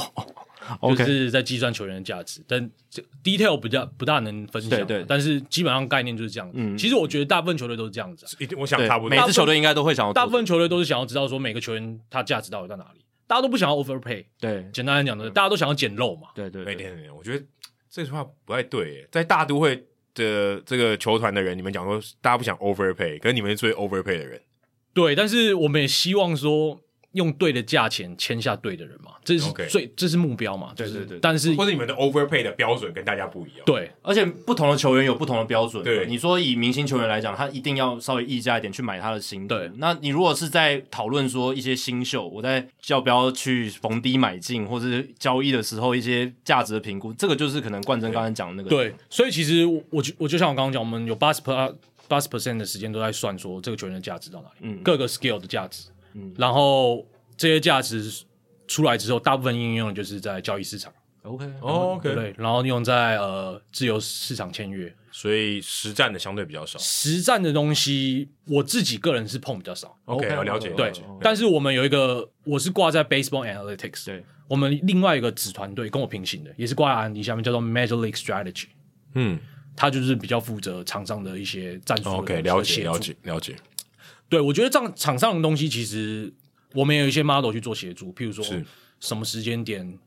派上什么后援投手，嗯，对决对什么样的对嗯投手，对决什么样的打者，这些东西其实我们都有。对我觉得大家应该所有的联盟都有了。啊对，定做的有好坏的差别。对，就好坏的差别啊啦，大家就是 model 的差别而已啦。然后分析师呃考虑的因因素可能不同嘛，嗯，这些东西我们都有，但是我自己个人呢。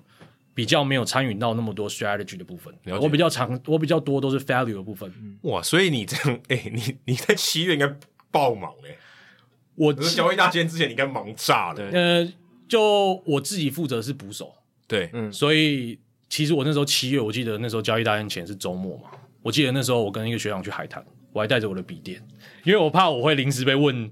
什么，因为我们那时候大家都在传说我们要交易 Contreras 嘛，啊，对对对，所以我就会怕说我被问。 Albert 对应该是你手背范围吗？那，Francisco Alvarez 啊哦，你说对啊我我们的那对个啊我们的大物新秀，他也是你们的捕手啊他，也算是捕也在我的范围里面。对啊，对对所以他他会不会被交易出去，你也有话语权嘛？对我我呃应该不能说我有话语权，我说哦，你可以提供一些 insight，我可以提供我的意见。对对对，呃对我比较像是位 consultant 智囊团的智囊团对，嗯是就最后可能决定的东西不是对，但是那一样 Francisco Alvarez 有可能被交易掉嘛？有可能嘛？对不对？假设如果你们真的要换一个非常好的集战力，是有可能，他有是可能啦，对啊，对啊，但我不知道，但没有不知道最后是没有对最后是没有，所以基本上有捕手，目前就是去去年像今年交易大限跟我们最近有签那个欧马嘛，欧马 n a v 啊 a r Narvaez，像这种跟捕手有关的，其实呃，他们都会询问到我的意见。对然后你们最近也交易掉 James McCann， James m a r k a n 也被交易，然后但其实大部分时间我那些就是我尝试在 quantify 捕手的 skill 嘛，对其实那些东西我都是都已经算好，就是 share 给大家了所以他们有时候其实不需要特别问我，就点开来看就好看，，反正看你们看得懂，对他们看得懂对，嗯他们看得懂你们看得懂，OK，你们自己去做评估，对，你们自己做评这估，就是我的意见了，对不对，这就是我的意见，就我算出来的东西就是我意见，对，嗯嗯嗯， ？OK，大大概是这样子，但有可能就像刚才冠真讲的，他如果临时真的想要问的比较细，他可能还要 re re reach out 给你。对，有时候他们可能会突然想看一些 visualization，就视觉化的东西，嗯那哦我就再帮忙做这样子，他们看可能会比比较好看这样子。所以像你说像捕手，所以也有其他可能是投手，或是更分得更细的嘛。我们分很细啊，我们有人做捕手算一个比较特别的位置嘛，对，所以就是我只要跟捕手有关的，目前都是归到我这边。还有呃投手、先发、后援这样分开来吗？投手我们比较没有分那么细，我们就是投手，其实就是 pitcher projection，就是嗯 OK 投手预测表现这样子。所以捕手、投手、野手、呃，我们有打者，打者。然后我们也有内野防守跟外野防守嘛， OK OK OK，就是是这样分的。其实该有都有啦。对，我说我很好奇，说大家负责的这个，说哎、我的这个范围哦嗯是怎么样大概划分的嘛？因为你不可能场上九个位置一个人负责一个，没有这没有没有这听起来不合理嘛？对不对不这合就理缺乏 sense。对对对，所以我很好奇，说你们是怎么分的？就是大方向，就像我刚刚讲的那种 OK 大方向。然后也有人做 amateur，就是呃业余的大学部分大学球员的，对对 OK 学生球员了解了学解生。嗯，嗯都有了。我们就是我们做很细，但就做这个就只有你一个人。捕手吗？对，捕手现在就我一个。 OK，专责，但是我们有一个，因为我是负我是 Major League 嘛，我是大联盟，对对，我们有小联盟分析师会跟我合作，会我会把我的东西传给他们，然后他们会，我们现在的目标就是把我我有的这些价值，呃在做一些视觉化，然后分享给我们小联盟的教研，嗯，然后想办法让让我们的小联盟捕手能够进步。嗯 OK，了解了解，很酷。那你刚刚讲这个视觉化也是我很好奇的一点，就是这个就是你跟你们在 field level 这些教练跟球员沟通的一个管，算是一个管道啦。是就是你把算出来的东西用视觉化呈现，用比较简单的方式，然后去做一个沟通这样子。那对这个是不是也是现在大联盟分析部门跟在场上的教练啊、球员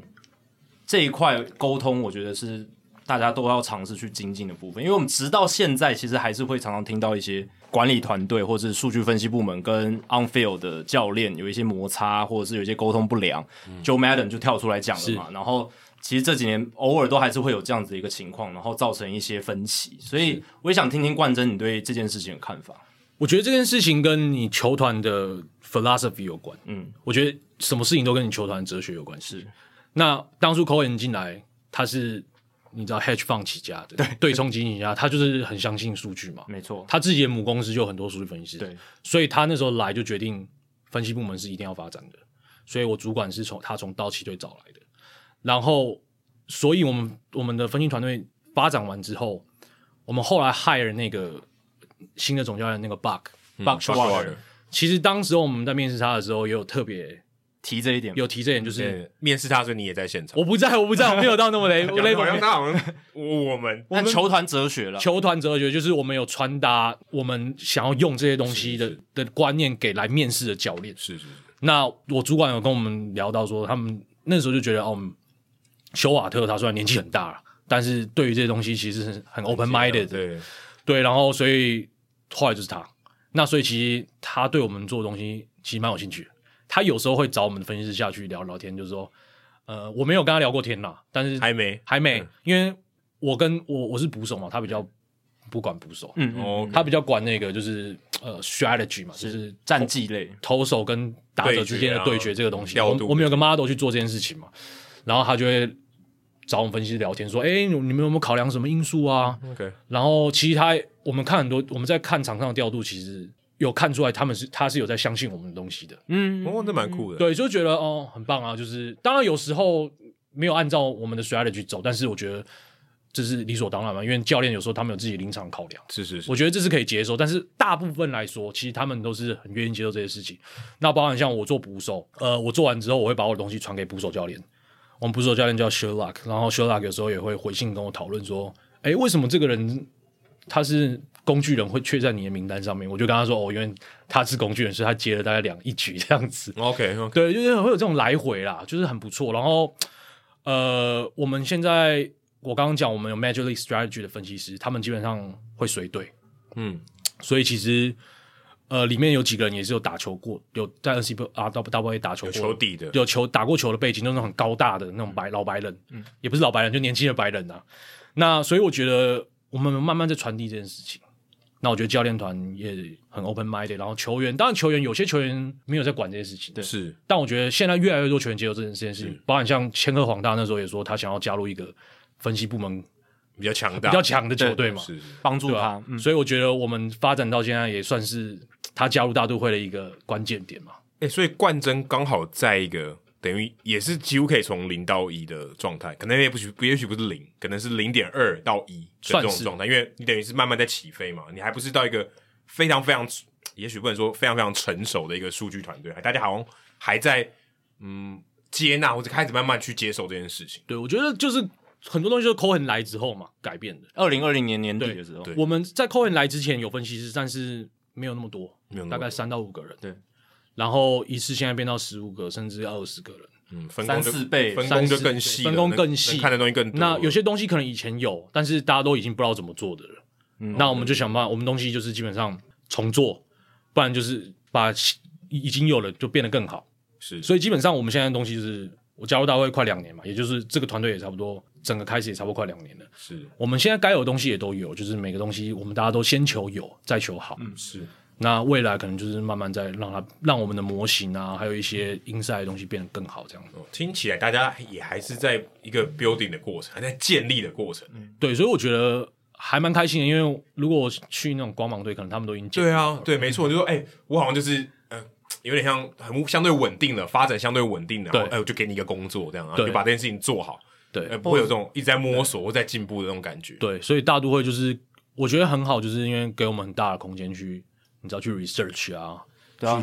或者是说你在光芒队的话，你要创新研发的门槛就更高，对因为对前人已经铺了一个很完整的路，或者说大家都已经做的差不多了，对对对那对你对你要再你要再突破可能更难。对对对对对啊对啊，所以你看，这支球团现在就是口很进来，我们先不论他自己在他的那个金融领域过去的一些事情，但是至少他在职棒球团，他在数据分析的采用上，他是完全的相信这一套哲学是，而且贯彻在从上到下。你看到 on field，我觉得 on field level 太重要了，因为你终究还是 你最后做这么多努力，你就是要场上球要打出来嘛。对对对，对啊，那你有讲再多他不汇报也没用。对，那你有要有像 Buck Showalter 这种，他既是一个老棒球人，那他又能 open minded 很开放的去接受呃数据分析团队给给给予他的资料，而不会说完全排斥。那有些接纳，那有些他还是依据他 baseball insight 他自己的直觉，然后来做场上的调度。毕竟他还是在管人这一块，对吧、所以这一整套体系这样运作下来，至少你看，至少二零二二年你们就一百零一胜啊，这是很大这很个大的对你进们来步欸诶、讲是一个很突然蛮振奋的一个结果。对啊，很我觉得今年球季是真的是蛮振奋，因为就上个球季没有打很好嘛，二零二一，呃，二零二一对，二零二一，二零二一没有打很好，对对对就交易来 h a r v e y Bias 之后就一路往下走嘛。对对对对对，总教练也被 fire，总教练没 fire，然后今年其实算是有点算重新开始。那虽然结局不是我们所想象的啦，嗯，但是我觉得棒球分析这个东西本来就是基本上只适用在长期，长期，就是例行赛。所以一百零一胜对你们来讲是一个非常好的结果，对所以非常非常好了。对我们其实很开心啦，那我们也希望说明年可以再接再厉。再接再厉，也可以复制今年的表现。这更难了，对对对，但至少 Cohen 老爸有给你对们给你足够该有的的东西肥料，足够对的这些银弹资源，子弹够多，对不对是真是的是真，的。好，那其实访谈到这边，我们也想请冠真来分享一下，就是说在我们的听众朋友里面有非常多对于这个产业还是向往。你看，你刚刚分分享说，你们开一个职缺就五六百个人来来应征，当然那是美国啦，可是我相信台湾现在。越来越多的这种职棒的曝光啦，然后相关科系或者是相关喜欢棒球的人，他也有这种动机憧憬，会想要来这个产业。而且冠真是真的有接触到棒球分析这一块哦，嗯这个不只这是应用上面的，对，不是只是球团行销这一块而已啊。所以想请冠真给一下，就是你的意见，就是这些也有这种憧憬的朋友，他可以怎么做，或者是该做哪一些努力？给十年前的冠真说几句话，对， 就对这样子。对对对对对，很多现在在我们收听我们节目的，就是十年前的人，嗯，我觉得如果真的很想要做这件事情的话，要真的下定决心，这是一个很大的关键，就是 how bad do you want it，就是就像你刚你你前面讲到你要去辛辛那提的时候，当天买车，下午开去的那种决心，对，就是像我那时候在找工作，我是除我基本上是除了呃球队工作，我都没有找那种决心。你要有这样的决心，就是我觉得这个决心对台湾人过去很难呐、嗯，因为大部分台湾人过去不管是念统计、念 CS，其实大家都是想戏谷那边走，赚的钱肯定比我现在还多，这没有什么好讲的。是对，对，但是如果你真的很有兴趣，就是真的要咬着牙下定决心把路走完，这是我唯一能给的意见。因为其实我自从到大都会之后，呃，我 LinkedIn 上面有 update 嘛，所以很多人就找我聊聊天。那我觉得大部分的人来找我聊天的都没有真的下定决心，都会有有一种想给自己留后路的感觉。保留 B 选项、C 选项。对，但我觉得，我觉得棒球像我刚刚讲，五六百人太竞争太激烈。当你没有全心全意往这边去扎根的时候，你还想要去 Amazon，你还想要去 Facebook 的时候，你，我就我会觉得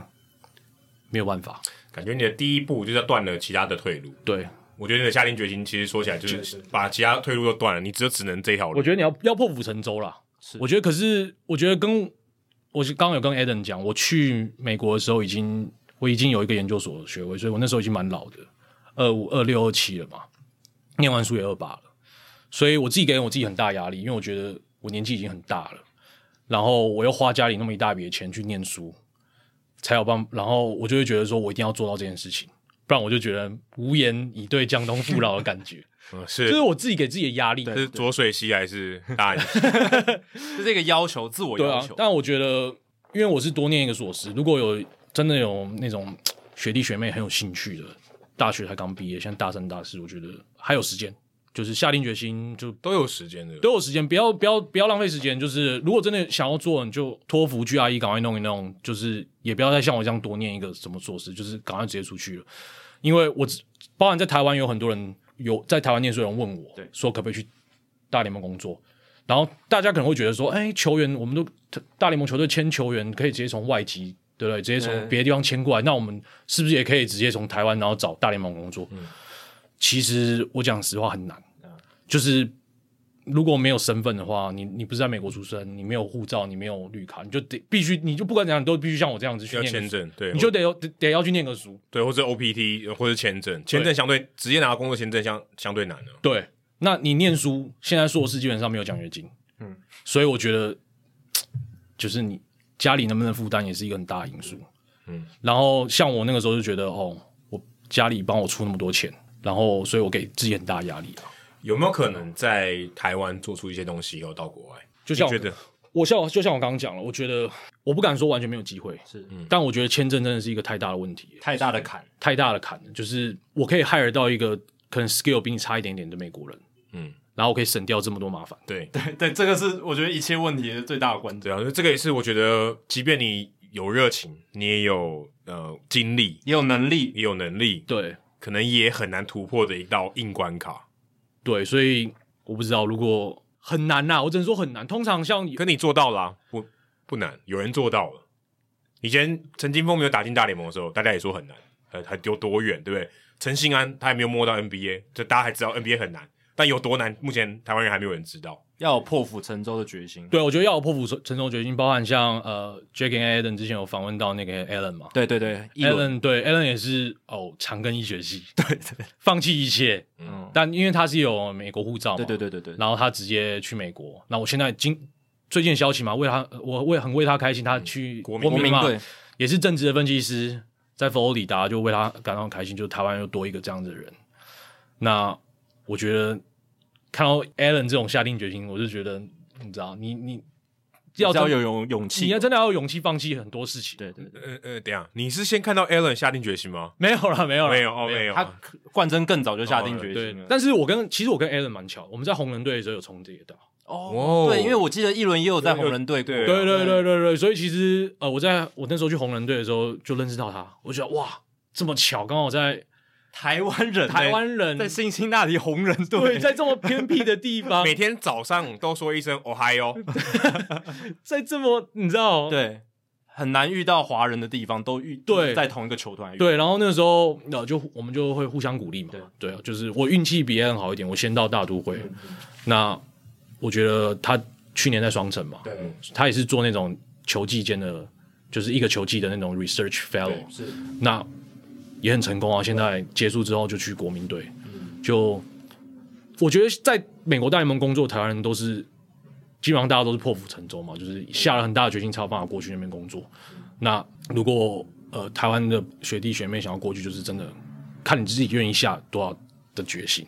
这样子。哇，听得好难哦。但我们访问的是活生生做到这件事情的人，对，他所真以的把他的这个船给沉了，对对对开了一台车过去。对对，他单程的机票现在就是在美国，但他现在是回来过放假了，对，但是工作上面他是真的成成功的拿到了这个 full time 的职位，对吧、那冠真前面有提到说，未来也许有机会在美国经营一段时间之后，如果有机会的话，有这个可能性的话，也会想要把所学奉献回台湾这样子。对，对，就是这一直以来都是我梦想啊，就是。你夜深人静的时候，都会想吃一些咸酥鸡嘛，是或者是俄阿米刷这种东西，所以在美国不可能有这样的生活。有法拉盛你吃得到，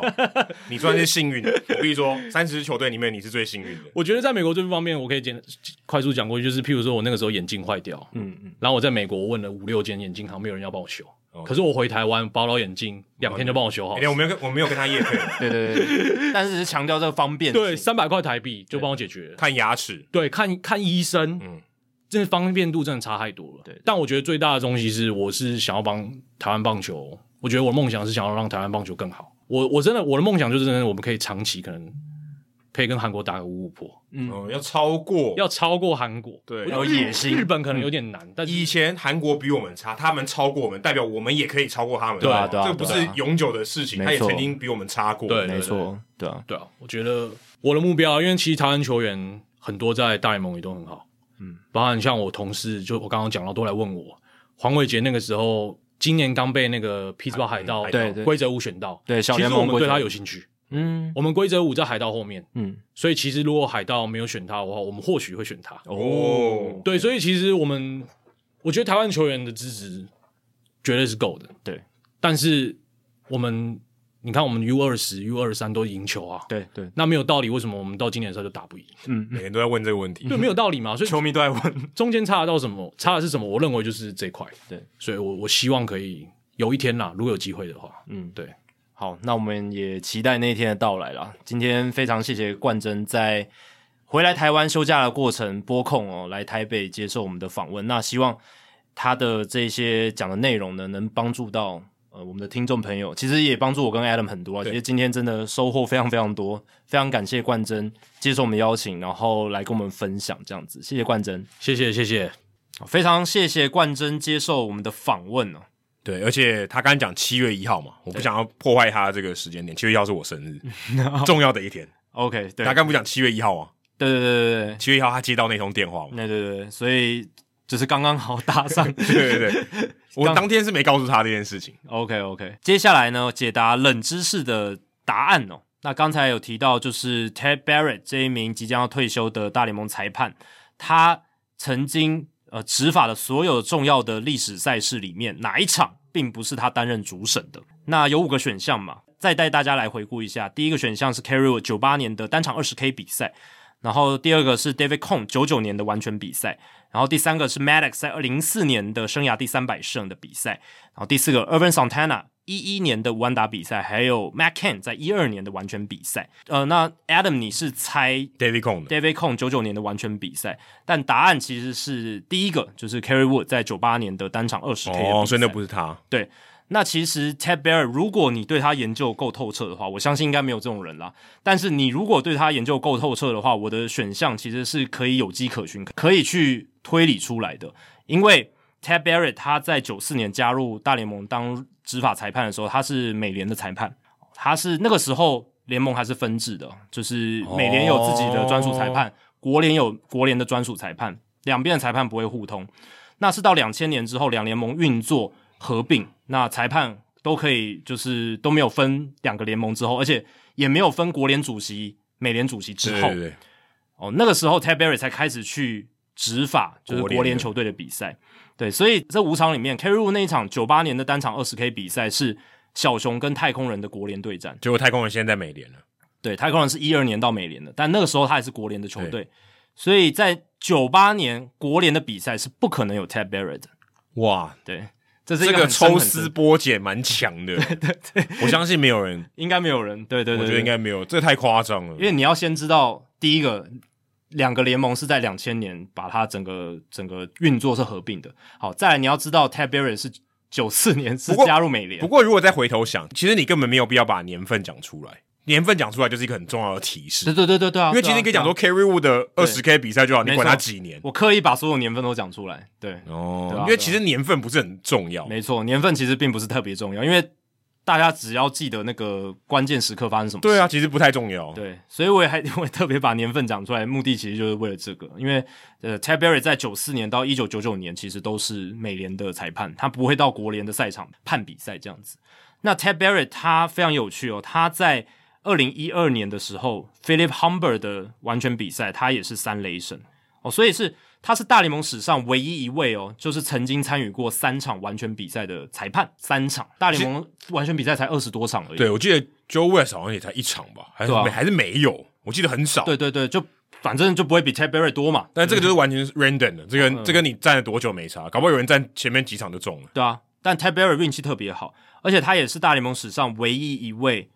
嗯担、任过两场完全比赛主审的裁判，哇，这个不简单。啊因为就是 m a c k e n 那一场，还有 David Cone 那一哎，场。其实要做也是可以，就是每一个球都判好球，他就完全比赛，大坏球还判好球，对对对啊，他他就。就是没有把三振但应该就没办法担任下一场裁 判了。我说实物上他是离谱，他是做得到，技术上就是好像可行啦，这样子对。就好球带很大嘛，啊很容易就完全比赛了。但有些坏球打者可能还是想尽办法敲出安打也说不定。对而且 Barry 也很特别哦，他参与到特殊比比赛特别多，他是二零一八年世界大赛的 Crew Chief 就是裁判长，然后那一年 Game Three 哦，不是那个红袜跟道道奇奇十八局，十八局的那个七小时二十分钟世界大赛史上最长那一场，Ted Barry 是主审，所以他那一场比赛完，他就决定要几年后就要退休哦、了。可可能真的是这样，他他他吓到了，太痛苦的工 作。真的是太痛苦了，对吧、而且 Ted Barry 也是二零二二年四月四号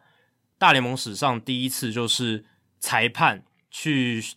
用公开的广播系统宣读总教练挑战结果的裁判，他是第一位。哦，所以他是第一个拿麦克风的裁判。对，就是、这样讲有点不太正确，耳麦啦对啊因为他之前好像也有嘛，只是后来好像比较少，对不对？之前好像也有过吧，对不对？还是哦，中华职棒有过，中华之棒有了，但大联盟是大第联盟一应该次，没有因为大联盟这个规则是从真的是二零二二年开始所以，他是第啊一个拿麦克风的裁判。因为呃那个宣读这个挑战结果，因为挑战也是从二零一四年才开始的，对，对吧、那二零一四年到现在也没几年，那二零二二年是第一次要求裁判要对场边的观众，还有就是转播直接宣读这个判决的结果，这样子。 Joe West 还没有，Joe West 只能拿麦克风唱歌而已。对，他是对啊，就 Joe West 没有，在在那规则之前就就退休就退休了，对啊。那我刚刚讲 Carry Wood 二十 K 的比赛，一九九八年那一场，呃，在本垒板后面当主审的是 Jerry Mills 哦，哦，也也是这一批退休的也是其退休中之一，但并不是 Ted Barry，而且 Jerry Mills 还战过二零一一年 Justin Verlander 的万达比赛，然后 Greg Gibson 是二零一四年挑战制度启用，就是重播辅助判决启用之后第一位判决被被推翻的裁判是所 Greg 以所以 Gibson，有点丢脸。对，这个是比较对他裁判生涯可能是一个比较不光彩的事迹啊，但他确实是第一个判决被推翻的。你应该要刚刚冷知识的选项应该是用配对的，哦，用配对的是不是？谁谁谁对哪一个事迹这样子？对，其实这也蛮有趣的连连连看，对啊，对啊，对啊。但总而言之，就是 Barrett 并没有站在九八年 c a r r y 二十 K 比赛的这个主审这样子。对，如果你没有看过那场比赛，我强烈建议你去看 YouTube 的嗯这个影片，对，你会觉得球里面有安装这个遥控的东西，嗯嗯，他怎么丢，打者都会不到，对，都回到空气。超夸张，对，那个球真的太会跑了，真的太会跑而且球速又快、啊，跑到你就觉得这太不合理了，嗯，滑球犀利，然后火球它的速球又超级快，就对那个那个比赛真的、不知道那球上有有什么东西，嗯真的。就很夸张，那行进的轨迹就觉得这是打电动才要丢得出来的球。嗯。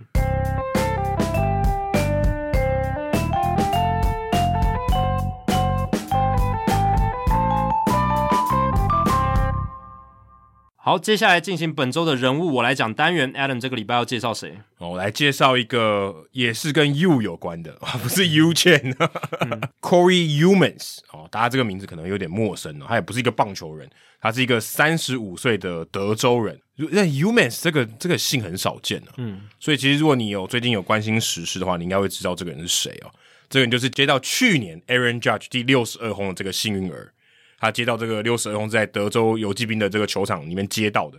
哦，其实我们之前也有介绍过这个接到马马怪尔一九九八年第七十轰的那个球迷 Philip Ozersky 在两百八十九集的时候有介绍过，当时哦他把这个球卖掉是三百零五万，后来这个 Umas 接到的时候，也有人在现场开价他对对三对百万，对对哦，其实这蛮接近这个数字的，嗯就说哎三百万你离开球场之前我要跟你拿哦，好像好像有人带现金，我不知道，就是、哦好像有人传闻说有带现一一箱的现金这样。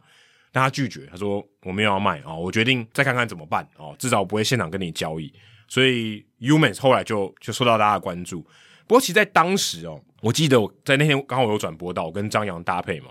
他就说，诶、那个时候马上就有 Twitter 上面写说，诶、h u m a n s 他之所以不接受人家三百万，Humans 当时哦其实就很有钱了，所以他当时他是这个 Fisher Investment，就是可能是一个投资的管理公司这种职位，然后可能是这种高级的主管。他掌管的这个全世界的财产哦，高达一百九十七个 billion，这样多少钱？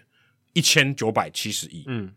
的美金，他根本不缺这三百万，对嗯，不对？三百万美金对他来说算什么？零钱。零钱，所以他也可能不以为意。诶、可是最近有一篇报道，《运动画刊》有一篇报道，报道 Corey Humans，他其实根本就不是这样的人，哦，这个每是一个错误的 Twitter，错误的一个推文。他的老婆其实就是运动画坛的记者，哇，这个世界有够小。嗯，老婆其实就做媒体人，叫做他的名，他的姓很难念，Bree Amarathus。他这名这个姓真的很难念。那当时 Human 哦呢、他其实坐在大家有看比赛的话是左外野第三十一区第一排哦，座号的是十二号。当天是一场双重战嘛，一百六十一场跟一百六十二场。后来 Aaron Judge 也是在一第一百六十二场打出这个六十二红的，他就很幸运，他有接到这颗球。那最后呢，他最近在这个年底的时候，这个球拍卖出去了，在这个 Golden House 这个拍卖会上，是一个闭门的拍卖会，卖出来是一百五十万，所以大家都笑他，哎、你当时怎么没有卖？哦，直接现损失一百五十万，哦，非常多。那运动画看最近报道了他的故事，因为也算是尘埃落定了嘛，他把这个球给卖出去了。他其实哦，身世是很坎坷的。他妈妈十八岁就生下他，这根本没有什么力气可以养他嘛，没有什么经济能力，所以他小时候都一常常搬家、被赶啊，就接近流浪的生活。后来他妈妈受不了了，他十三岁的时候养不起他了，把他送给这个祖父母带，所以他等于就是隔代教养了哦。就是其实他的小时候过得并不是很好，并不是很很幸福美满，而且他的祖父也是做这种蓝领的，也不是很有钱，是做焊接工，所以他必须哦，在十四岁的时候哦就是要还要自己工作，要养活自己。虽然他住在他的祖父母家，可是马上就要开始工作了，哦就养活想办法养活自己。那他也很争气，后来大学毕业，他是家族里面唯一一个大学毕业生。哦，这代表他其实家境真的不太好。嗯，那他其实，在学生的时候，他也有打棒球，也，但他更喜欢篮球。他那天去看比赛的时候，他就戴他的手套。哦，所以他戴了手套要接到这颗球，一百五十万的球，就算是有点命中注定的那种感觉。那他去年还得了皮肤癌，哦，就是二零二二年，等于是他接到 Aaron Judge 球的那一年。那后来他当然还是变皮肤癌相算是相对容易痊愈的，那他也就是算是癌症的这个 survivor，算是等于康复的人这样子，抗癌斗士。那这篇报道里面还揭露一个非常非常重要的讯息，就是他根本就不是高阶主管，他只是一家这个 financial service 的，就是等于是一个财务金融的公司机构里面的员工而已。嗯，就是可能还是只是普通的员工这样，他根本不是什么家财万贯，然后身价身价可能好几百亿的这种人，根本不是。对他来讲，他其实这个是一个真的是一个幸运之财。他名下连房子都没有，他还没有买房，他是租房子住的，所以他根本就不是有钱人。那大家就想说，奇怪，那则推特是谁发的？ 就是一开始说他很有钱的那个推文，说他哎、掌管刚讲多少？一千九百七十亿美金，一千九百七十个 billion，所以是一千九百七十亿美金，非常美非常非常夸张的数字，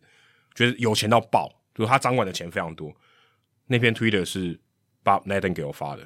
嗯，这也算是错误网。就是相对来讲推文错误率较高的啦。Nathan Gill 跟 John Heyman，我们之前有讲过，哇，所以你就想说，哇，这个错误可大了，呃根本就不是这样的人哦。他其实根本没有那么有钱，所以这对他来讲真的是中了乐透了，哦，真的是算非常幸运，算否极泰来吧。那一去年他还得了皮肤癌，然后后来有一个很幸运的这个发生的这个结果，所以我觉得真的也蛮有趣的，而且他也有提到说，他们后来选择这个 Golden House 是一个闭门的竞标，他很怕他拿了一百五十万，或他拿了多少，他不知道他拿了多少钱嘛。如果今天不是闭门，他可能就被人家锁定了嘛。对啊，哦，就可能会被抢劫或什么，所以闭门的这个竞标对他来讲是非常重要，让他可以算什么安全的离开这样。那他后来也说，他要拿这个一百五十万去买一个房子，刚才讲说他没有房子嘛，还要好好报答他养他的祖父。好，所以其实是一个 happy ending 啊，并不是什么有钱人接到一个哦 一百五十万的球，好像富上加富哦，这是这种故事。所以 Corey Humans 其实这个故事还我觉得还蛮有趣的，就是好像有点峰回路转哦，跟跟张玉成的故事有点像，嗯，也是包含了错误的讯息。对，包含了错误的讯息。对，就是当然张玉成的事件是基本上没有错误，所谓错误的讯息，只是说公关操作上可能有一些比较不好的一个操作这样子。对，对，但这个我是觉得对 humans 可能会造成影响啊，因为 Bob Nightingale 毕竟 follower 那么多，所以呃，身为媒体人也要去有一个责任，就是或者是有一个呃想法，就是说你的发出去的文字或是资讯传出去，它是有一定影响力，会影响到这个人的、哦。而且这则推特的贴文还没有删掉，对啊，也没有更正，对，这个是比较不好了，对啊， 我觉得蛮夸张的，其实造成很大的困扰，根本就对啊不是这样的人欸。对啊，你如果被人家贴了标签说哇你是掌管这么多资产的一个有钱人，你一千多亿美金呢，别有闹了。有一些亲友都会说哈，我我认识你一辈子，不知道你有那么多钱，然后你还对要啊去一个一个解释，其实是很烦的一件事情而，且那个因为事情太大，对啊对啊对啊 a a r o n Judge 六十二号的全垒打球，获得很大的媒体曝光啊。所以我觉得 Nightingale 也有，我觉得他如果有机会，应该要向 Humans 道歉。啊对，这个我是是把那一百五十万差价赔给他。 这可能有点太严 重了，对啊，但至少要有一个道歉吧，我是这样觉得。对对啊，那如果你有一百五十万，你要干嘛？美金，如果在台湾的话，应该大部分人都会想要先买房子吧，可是等于四千五百万在台北就也也也可以买得起了啦，对啊，也可以可买，以你但不要你不要豪宅嘛，对不对？就是一但个但你想，你都一百五十万，你是天上掉下来的巨富，一个一笔巨款，你只能买房子而已，嗯好啊像还没有办法过得很爽。但其实如果你有买到房子的话，基本上就可以相对来讲压力减轻很多嘛，对不对？是没错，因为房子它也哦，但是如果你增值的几率也蛮高对，如果你买在地价稍微比较便宜一点的地方，房价真的可能也许过过得蛮爽的生活。对对对对对对对，就 可以过台得北可蛮能舒很，服台北可能相对难很多。对啊对啊对啊，而且、嗯、有些呃房子如果增值的话，对你来讲可能也算是一种投资嘛，对不对？ 对吧、其实真的哦这这也不错啊，对吧、所以一百五十万美金一百五十万美金，我就请人来做 podcast，了哦，请一个 editor，对不对 请一个编辑，我们这样两个人就不用自己剪了。对， 这是可对，这可能是我怎们的么梦想。怎啊么那么小的愿 望，好悲哀哦！呃，不会啊，这个梦想看似小啊，但对我们两个人生活影响可能也蛮大的，对不对？ 可以相对来讲减轻很多这个剪辑的负担啊呢、对，真的，哦，这个真的不容易，而且你要做过一个有品质的 quality life，真的不容易。但尤其在台北，我觉得其实蛮难的。嗯，哦， 真的，你赚的薪水可能我、哦可能要好几万哦了才有办法。像我们现在这样做，哦其实也是蛮辛苦的。对啊，对啊真对的啊。那我们刚刚也有聊到像张玉成这样很边缘的打者嘛，嗯其实他在大联盟，你说他打了三年，可他真的累积一年的累积的打席数，其实也真的很少，就从来没有达到大联盟单季可以竞争打击王的标准，从来等没有。于一场比赛要有三点一个打席嘛，对，然后一整季至少五百零二打席，你才能竞争打击王。很难。诶、他现在三年下来也差不多在将近五百而已吧，呃，现在他总数是五百三十八个打席，超过一点点，单季最多是二零二一年两百五十一，对对啊，啊就一半而已，对差不多两百五十，差不多一 半而了。且这是累积四个赛季的结果。呃，哦那年年资是三年没错，但是他其实打了四个。那刚刚两百五十刚好一半，啊对啊刚好五百零二的一半。对啊，所以呃，在这一节数据单元，我想聊的就是说，其实你要达到这一个符合竞争打击王资格的标准，在这两年其实达成这个标准的打者是越来越少了。等于说单季要五百零二个打席，对，因为我们之前常常聊嘛，qualified pitchers 越来越少，这个大家都知道，就是你一年要投一百六十二局，然后要去竞争这个防御率王什么的，一百五都很难啊。对啊，这个难度越来越高，然后像这样子的先发投手也越来越少，因为现在先发投手负责的局数越来越少，然后被很多的后援战力吃掉了嘛，这个大家都已经知道了。可是这个本来我也不知道，就是其实 qualified hitters 打者的部分符合资格的也越来越少，尤其是近两季哦。那二零二一年大联盟平均每队符合资格的打者数是三点八七人，二零二二年是三点九七人，这两年都不到四。那上一次这个数字掉到四以下，已经是一九四六年的事情。一九四六年是二次世界大战结束的隔年。那那一年为什么会这么少符合打席数资格的打者呢？那是因为那个时候二战刚结束，有很多上过战场的大联盟球员，他们慢慢回 Taylor 来 Williams，这种，对啊，他慢慢回来嘛，他刚退役什么的，需要一下调整什么的，所以很多选手其实就没办法打满整季。嗯对，所以这个是蛮可以理解，但这两年的情况哦，就比较是时代趋势下所造成的一个结果了。而且不只是符合资格的打者数减少，你如果去看符合资格的这些打者里面，累积到七百打席的打者比例也减少，七百太难了吧？对啊，七百很难，对，但是过去哦，在符合资格打者里面，还是有一定比例会达到七百打席。啊那这两年也是越来越少，这两年呃，在所有这些选手里面哦，就是平均每一队七百打席的打者的这个数量是零点一七人，然后去年是零点零七，零点一七也代表说十队才一个人，差不多是这样。对，平均每队只那有一零点一队七，那总共大联盟也才三个人，三到四个人。呃，对啊，对啊，对啊。那过去的话，其实在一九年那个时候还没有疫情的时候，二零一九跟二二零一八年都是零点三，然后比较最多的这二十一世纪最多的应该就是二零零七年零点六三，那个时候七百打斜人比较多一些这样子。对，那现在也很少。然后如果你去看这个符合资格的这些打者里面，他的这个整体的打席数也在这两年大幅缩水，所以你已经符合资格了，对不对？但这一群符合资格的人里面，他打席数其实整体也是向下掉的，对吧、所以你不管从什么角度来看呢、哦这两年都是这个打席数，每个就是单一打者的这个打席数是有下滑的一个情况，这样子还蛮明显的哦，对吧、所以这个凸显出了什么呢？我觉得有几个原因可以来归咎出这个发展，就是说这几年比较多养生棒球啦，那大家轮休比较多，嗯，跟杜兰浩威一样，对， 你也可以这样讲啊，就是呃野手，即便是野手哦，就有比较多的轮休对休息他，甚至连 DH 都不让他打了，嗯，对啊，就直接休息一天，嗯这我只这是种情况 DH 他就一，可要不然就代打嘛，就是一两个打席而已。所以其实现在也看到这种打线，一年超过一百五十种不同的打线的球队也越来越多，就是不断的在换来换去、换来换去这样子，甚至是说现在已经没有就是国联投手要打击这件事情，嗯，对，其实各队打线变换频繁还是差很多，大哎、八个人跟九个人变化差超多的、对啊，但即便是如此，就是还是有很多打线的变化，，对，因为你之前每天投手不一样，你那条打线一定不一样。哦，对对对哦，哦，懂你的意思。那现在没有投手打击了，理论上应照该会理来少说一点，对你可能可以打线更稳定一些，稍微会稳定一点。对，对，哦但其实也没有，就是对大家还是换的很频繁。哦，那我刚才想错了，因为我想说八个人可以换，跟九个人可以换，九个人变化度应该大很多。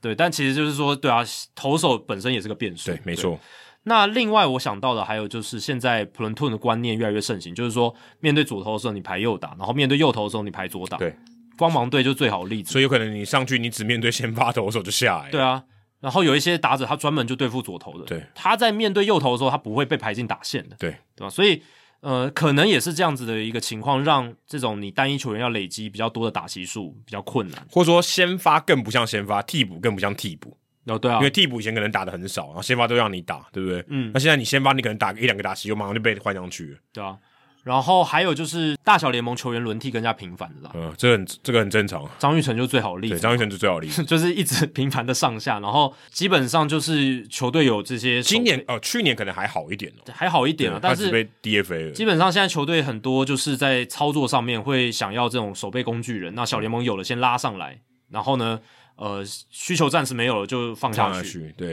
然后不断的频繁的更替，这个在十几年前是比较没有像现在这么频繁的、对，老实讲是这样。然后再来就是还有一个跟这个疫情年有关的，就是从疫情年二零二零年开始启用了延长赛的突破僵局制。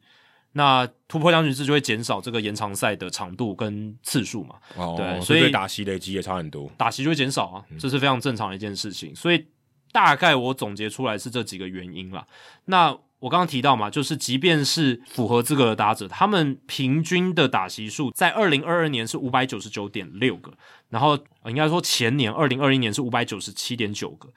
这个在二零一九年以前全部都是六百以上，啊就是你符合资格的话，你平均的打席数都在六百以上。然后二零零六年很多六百二十点五，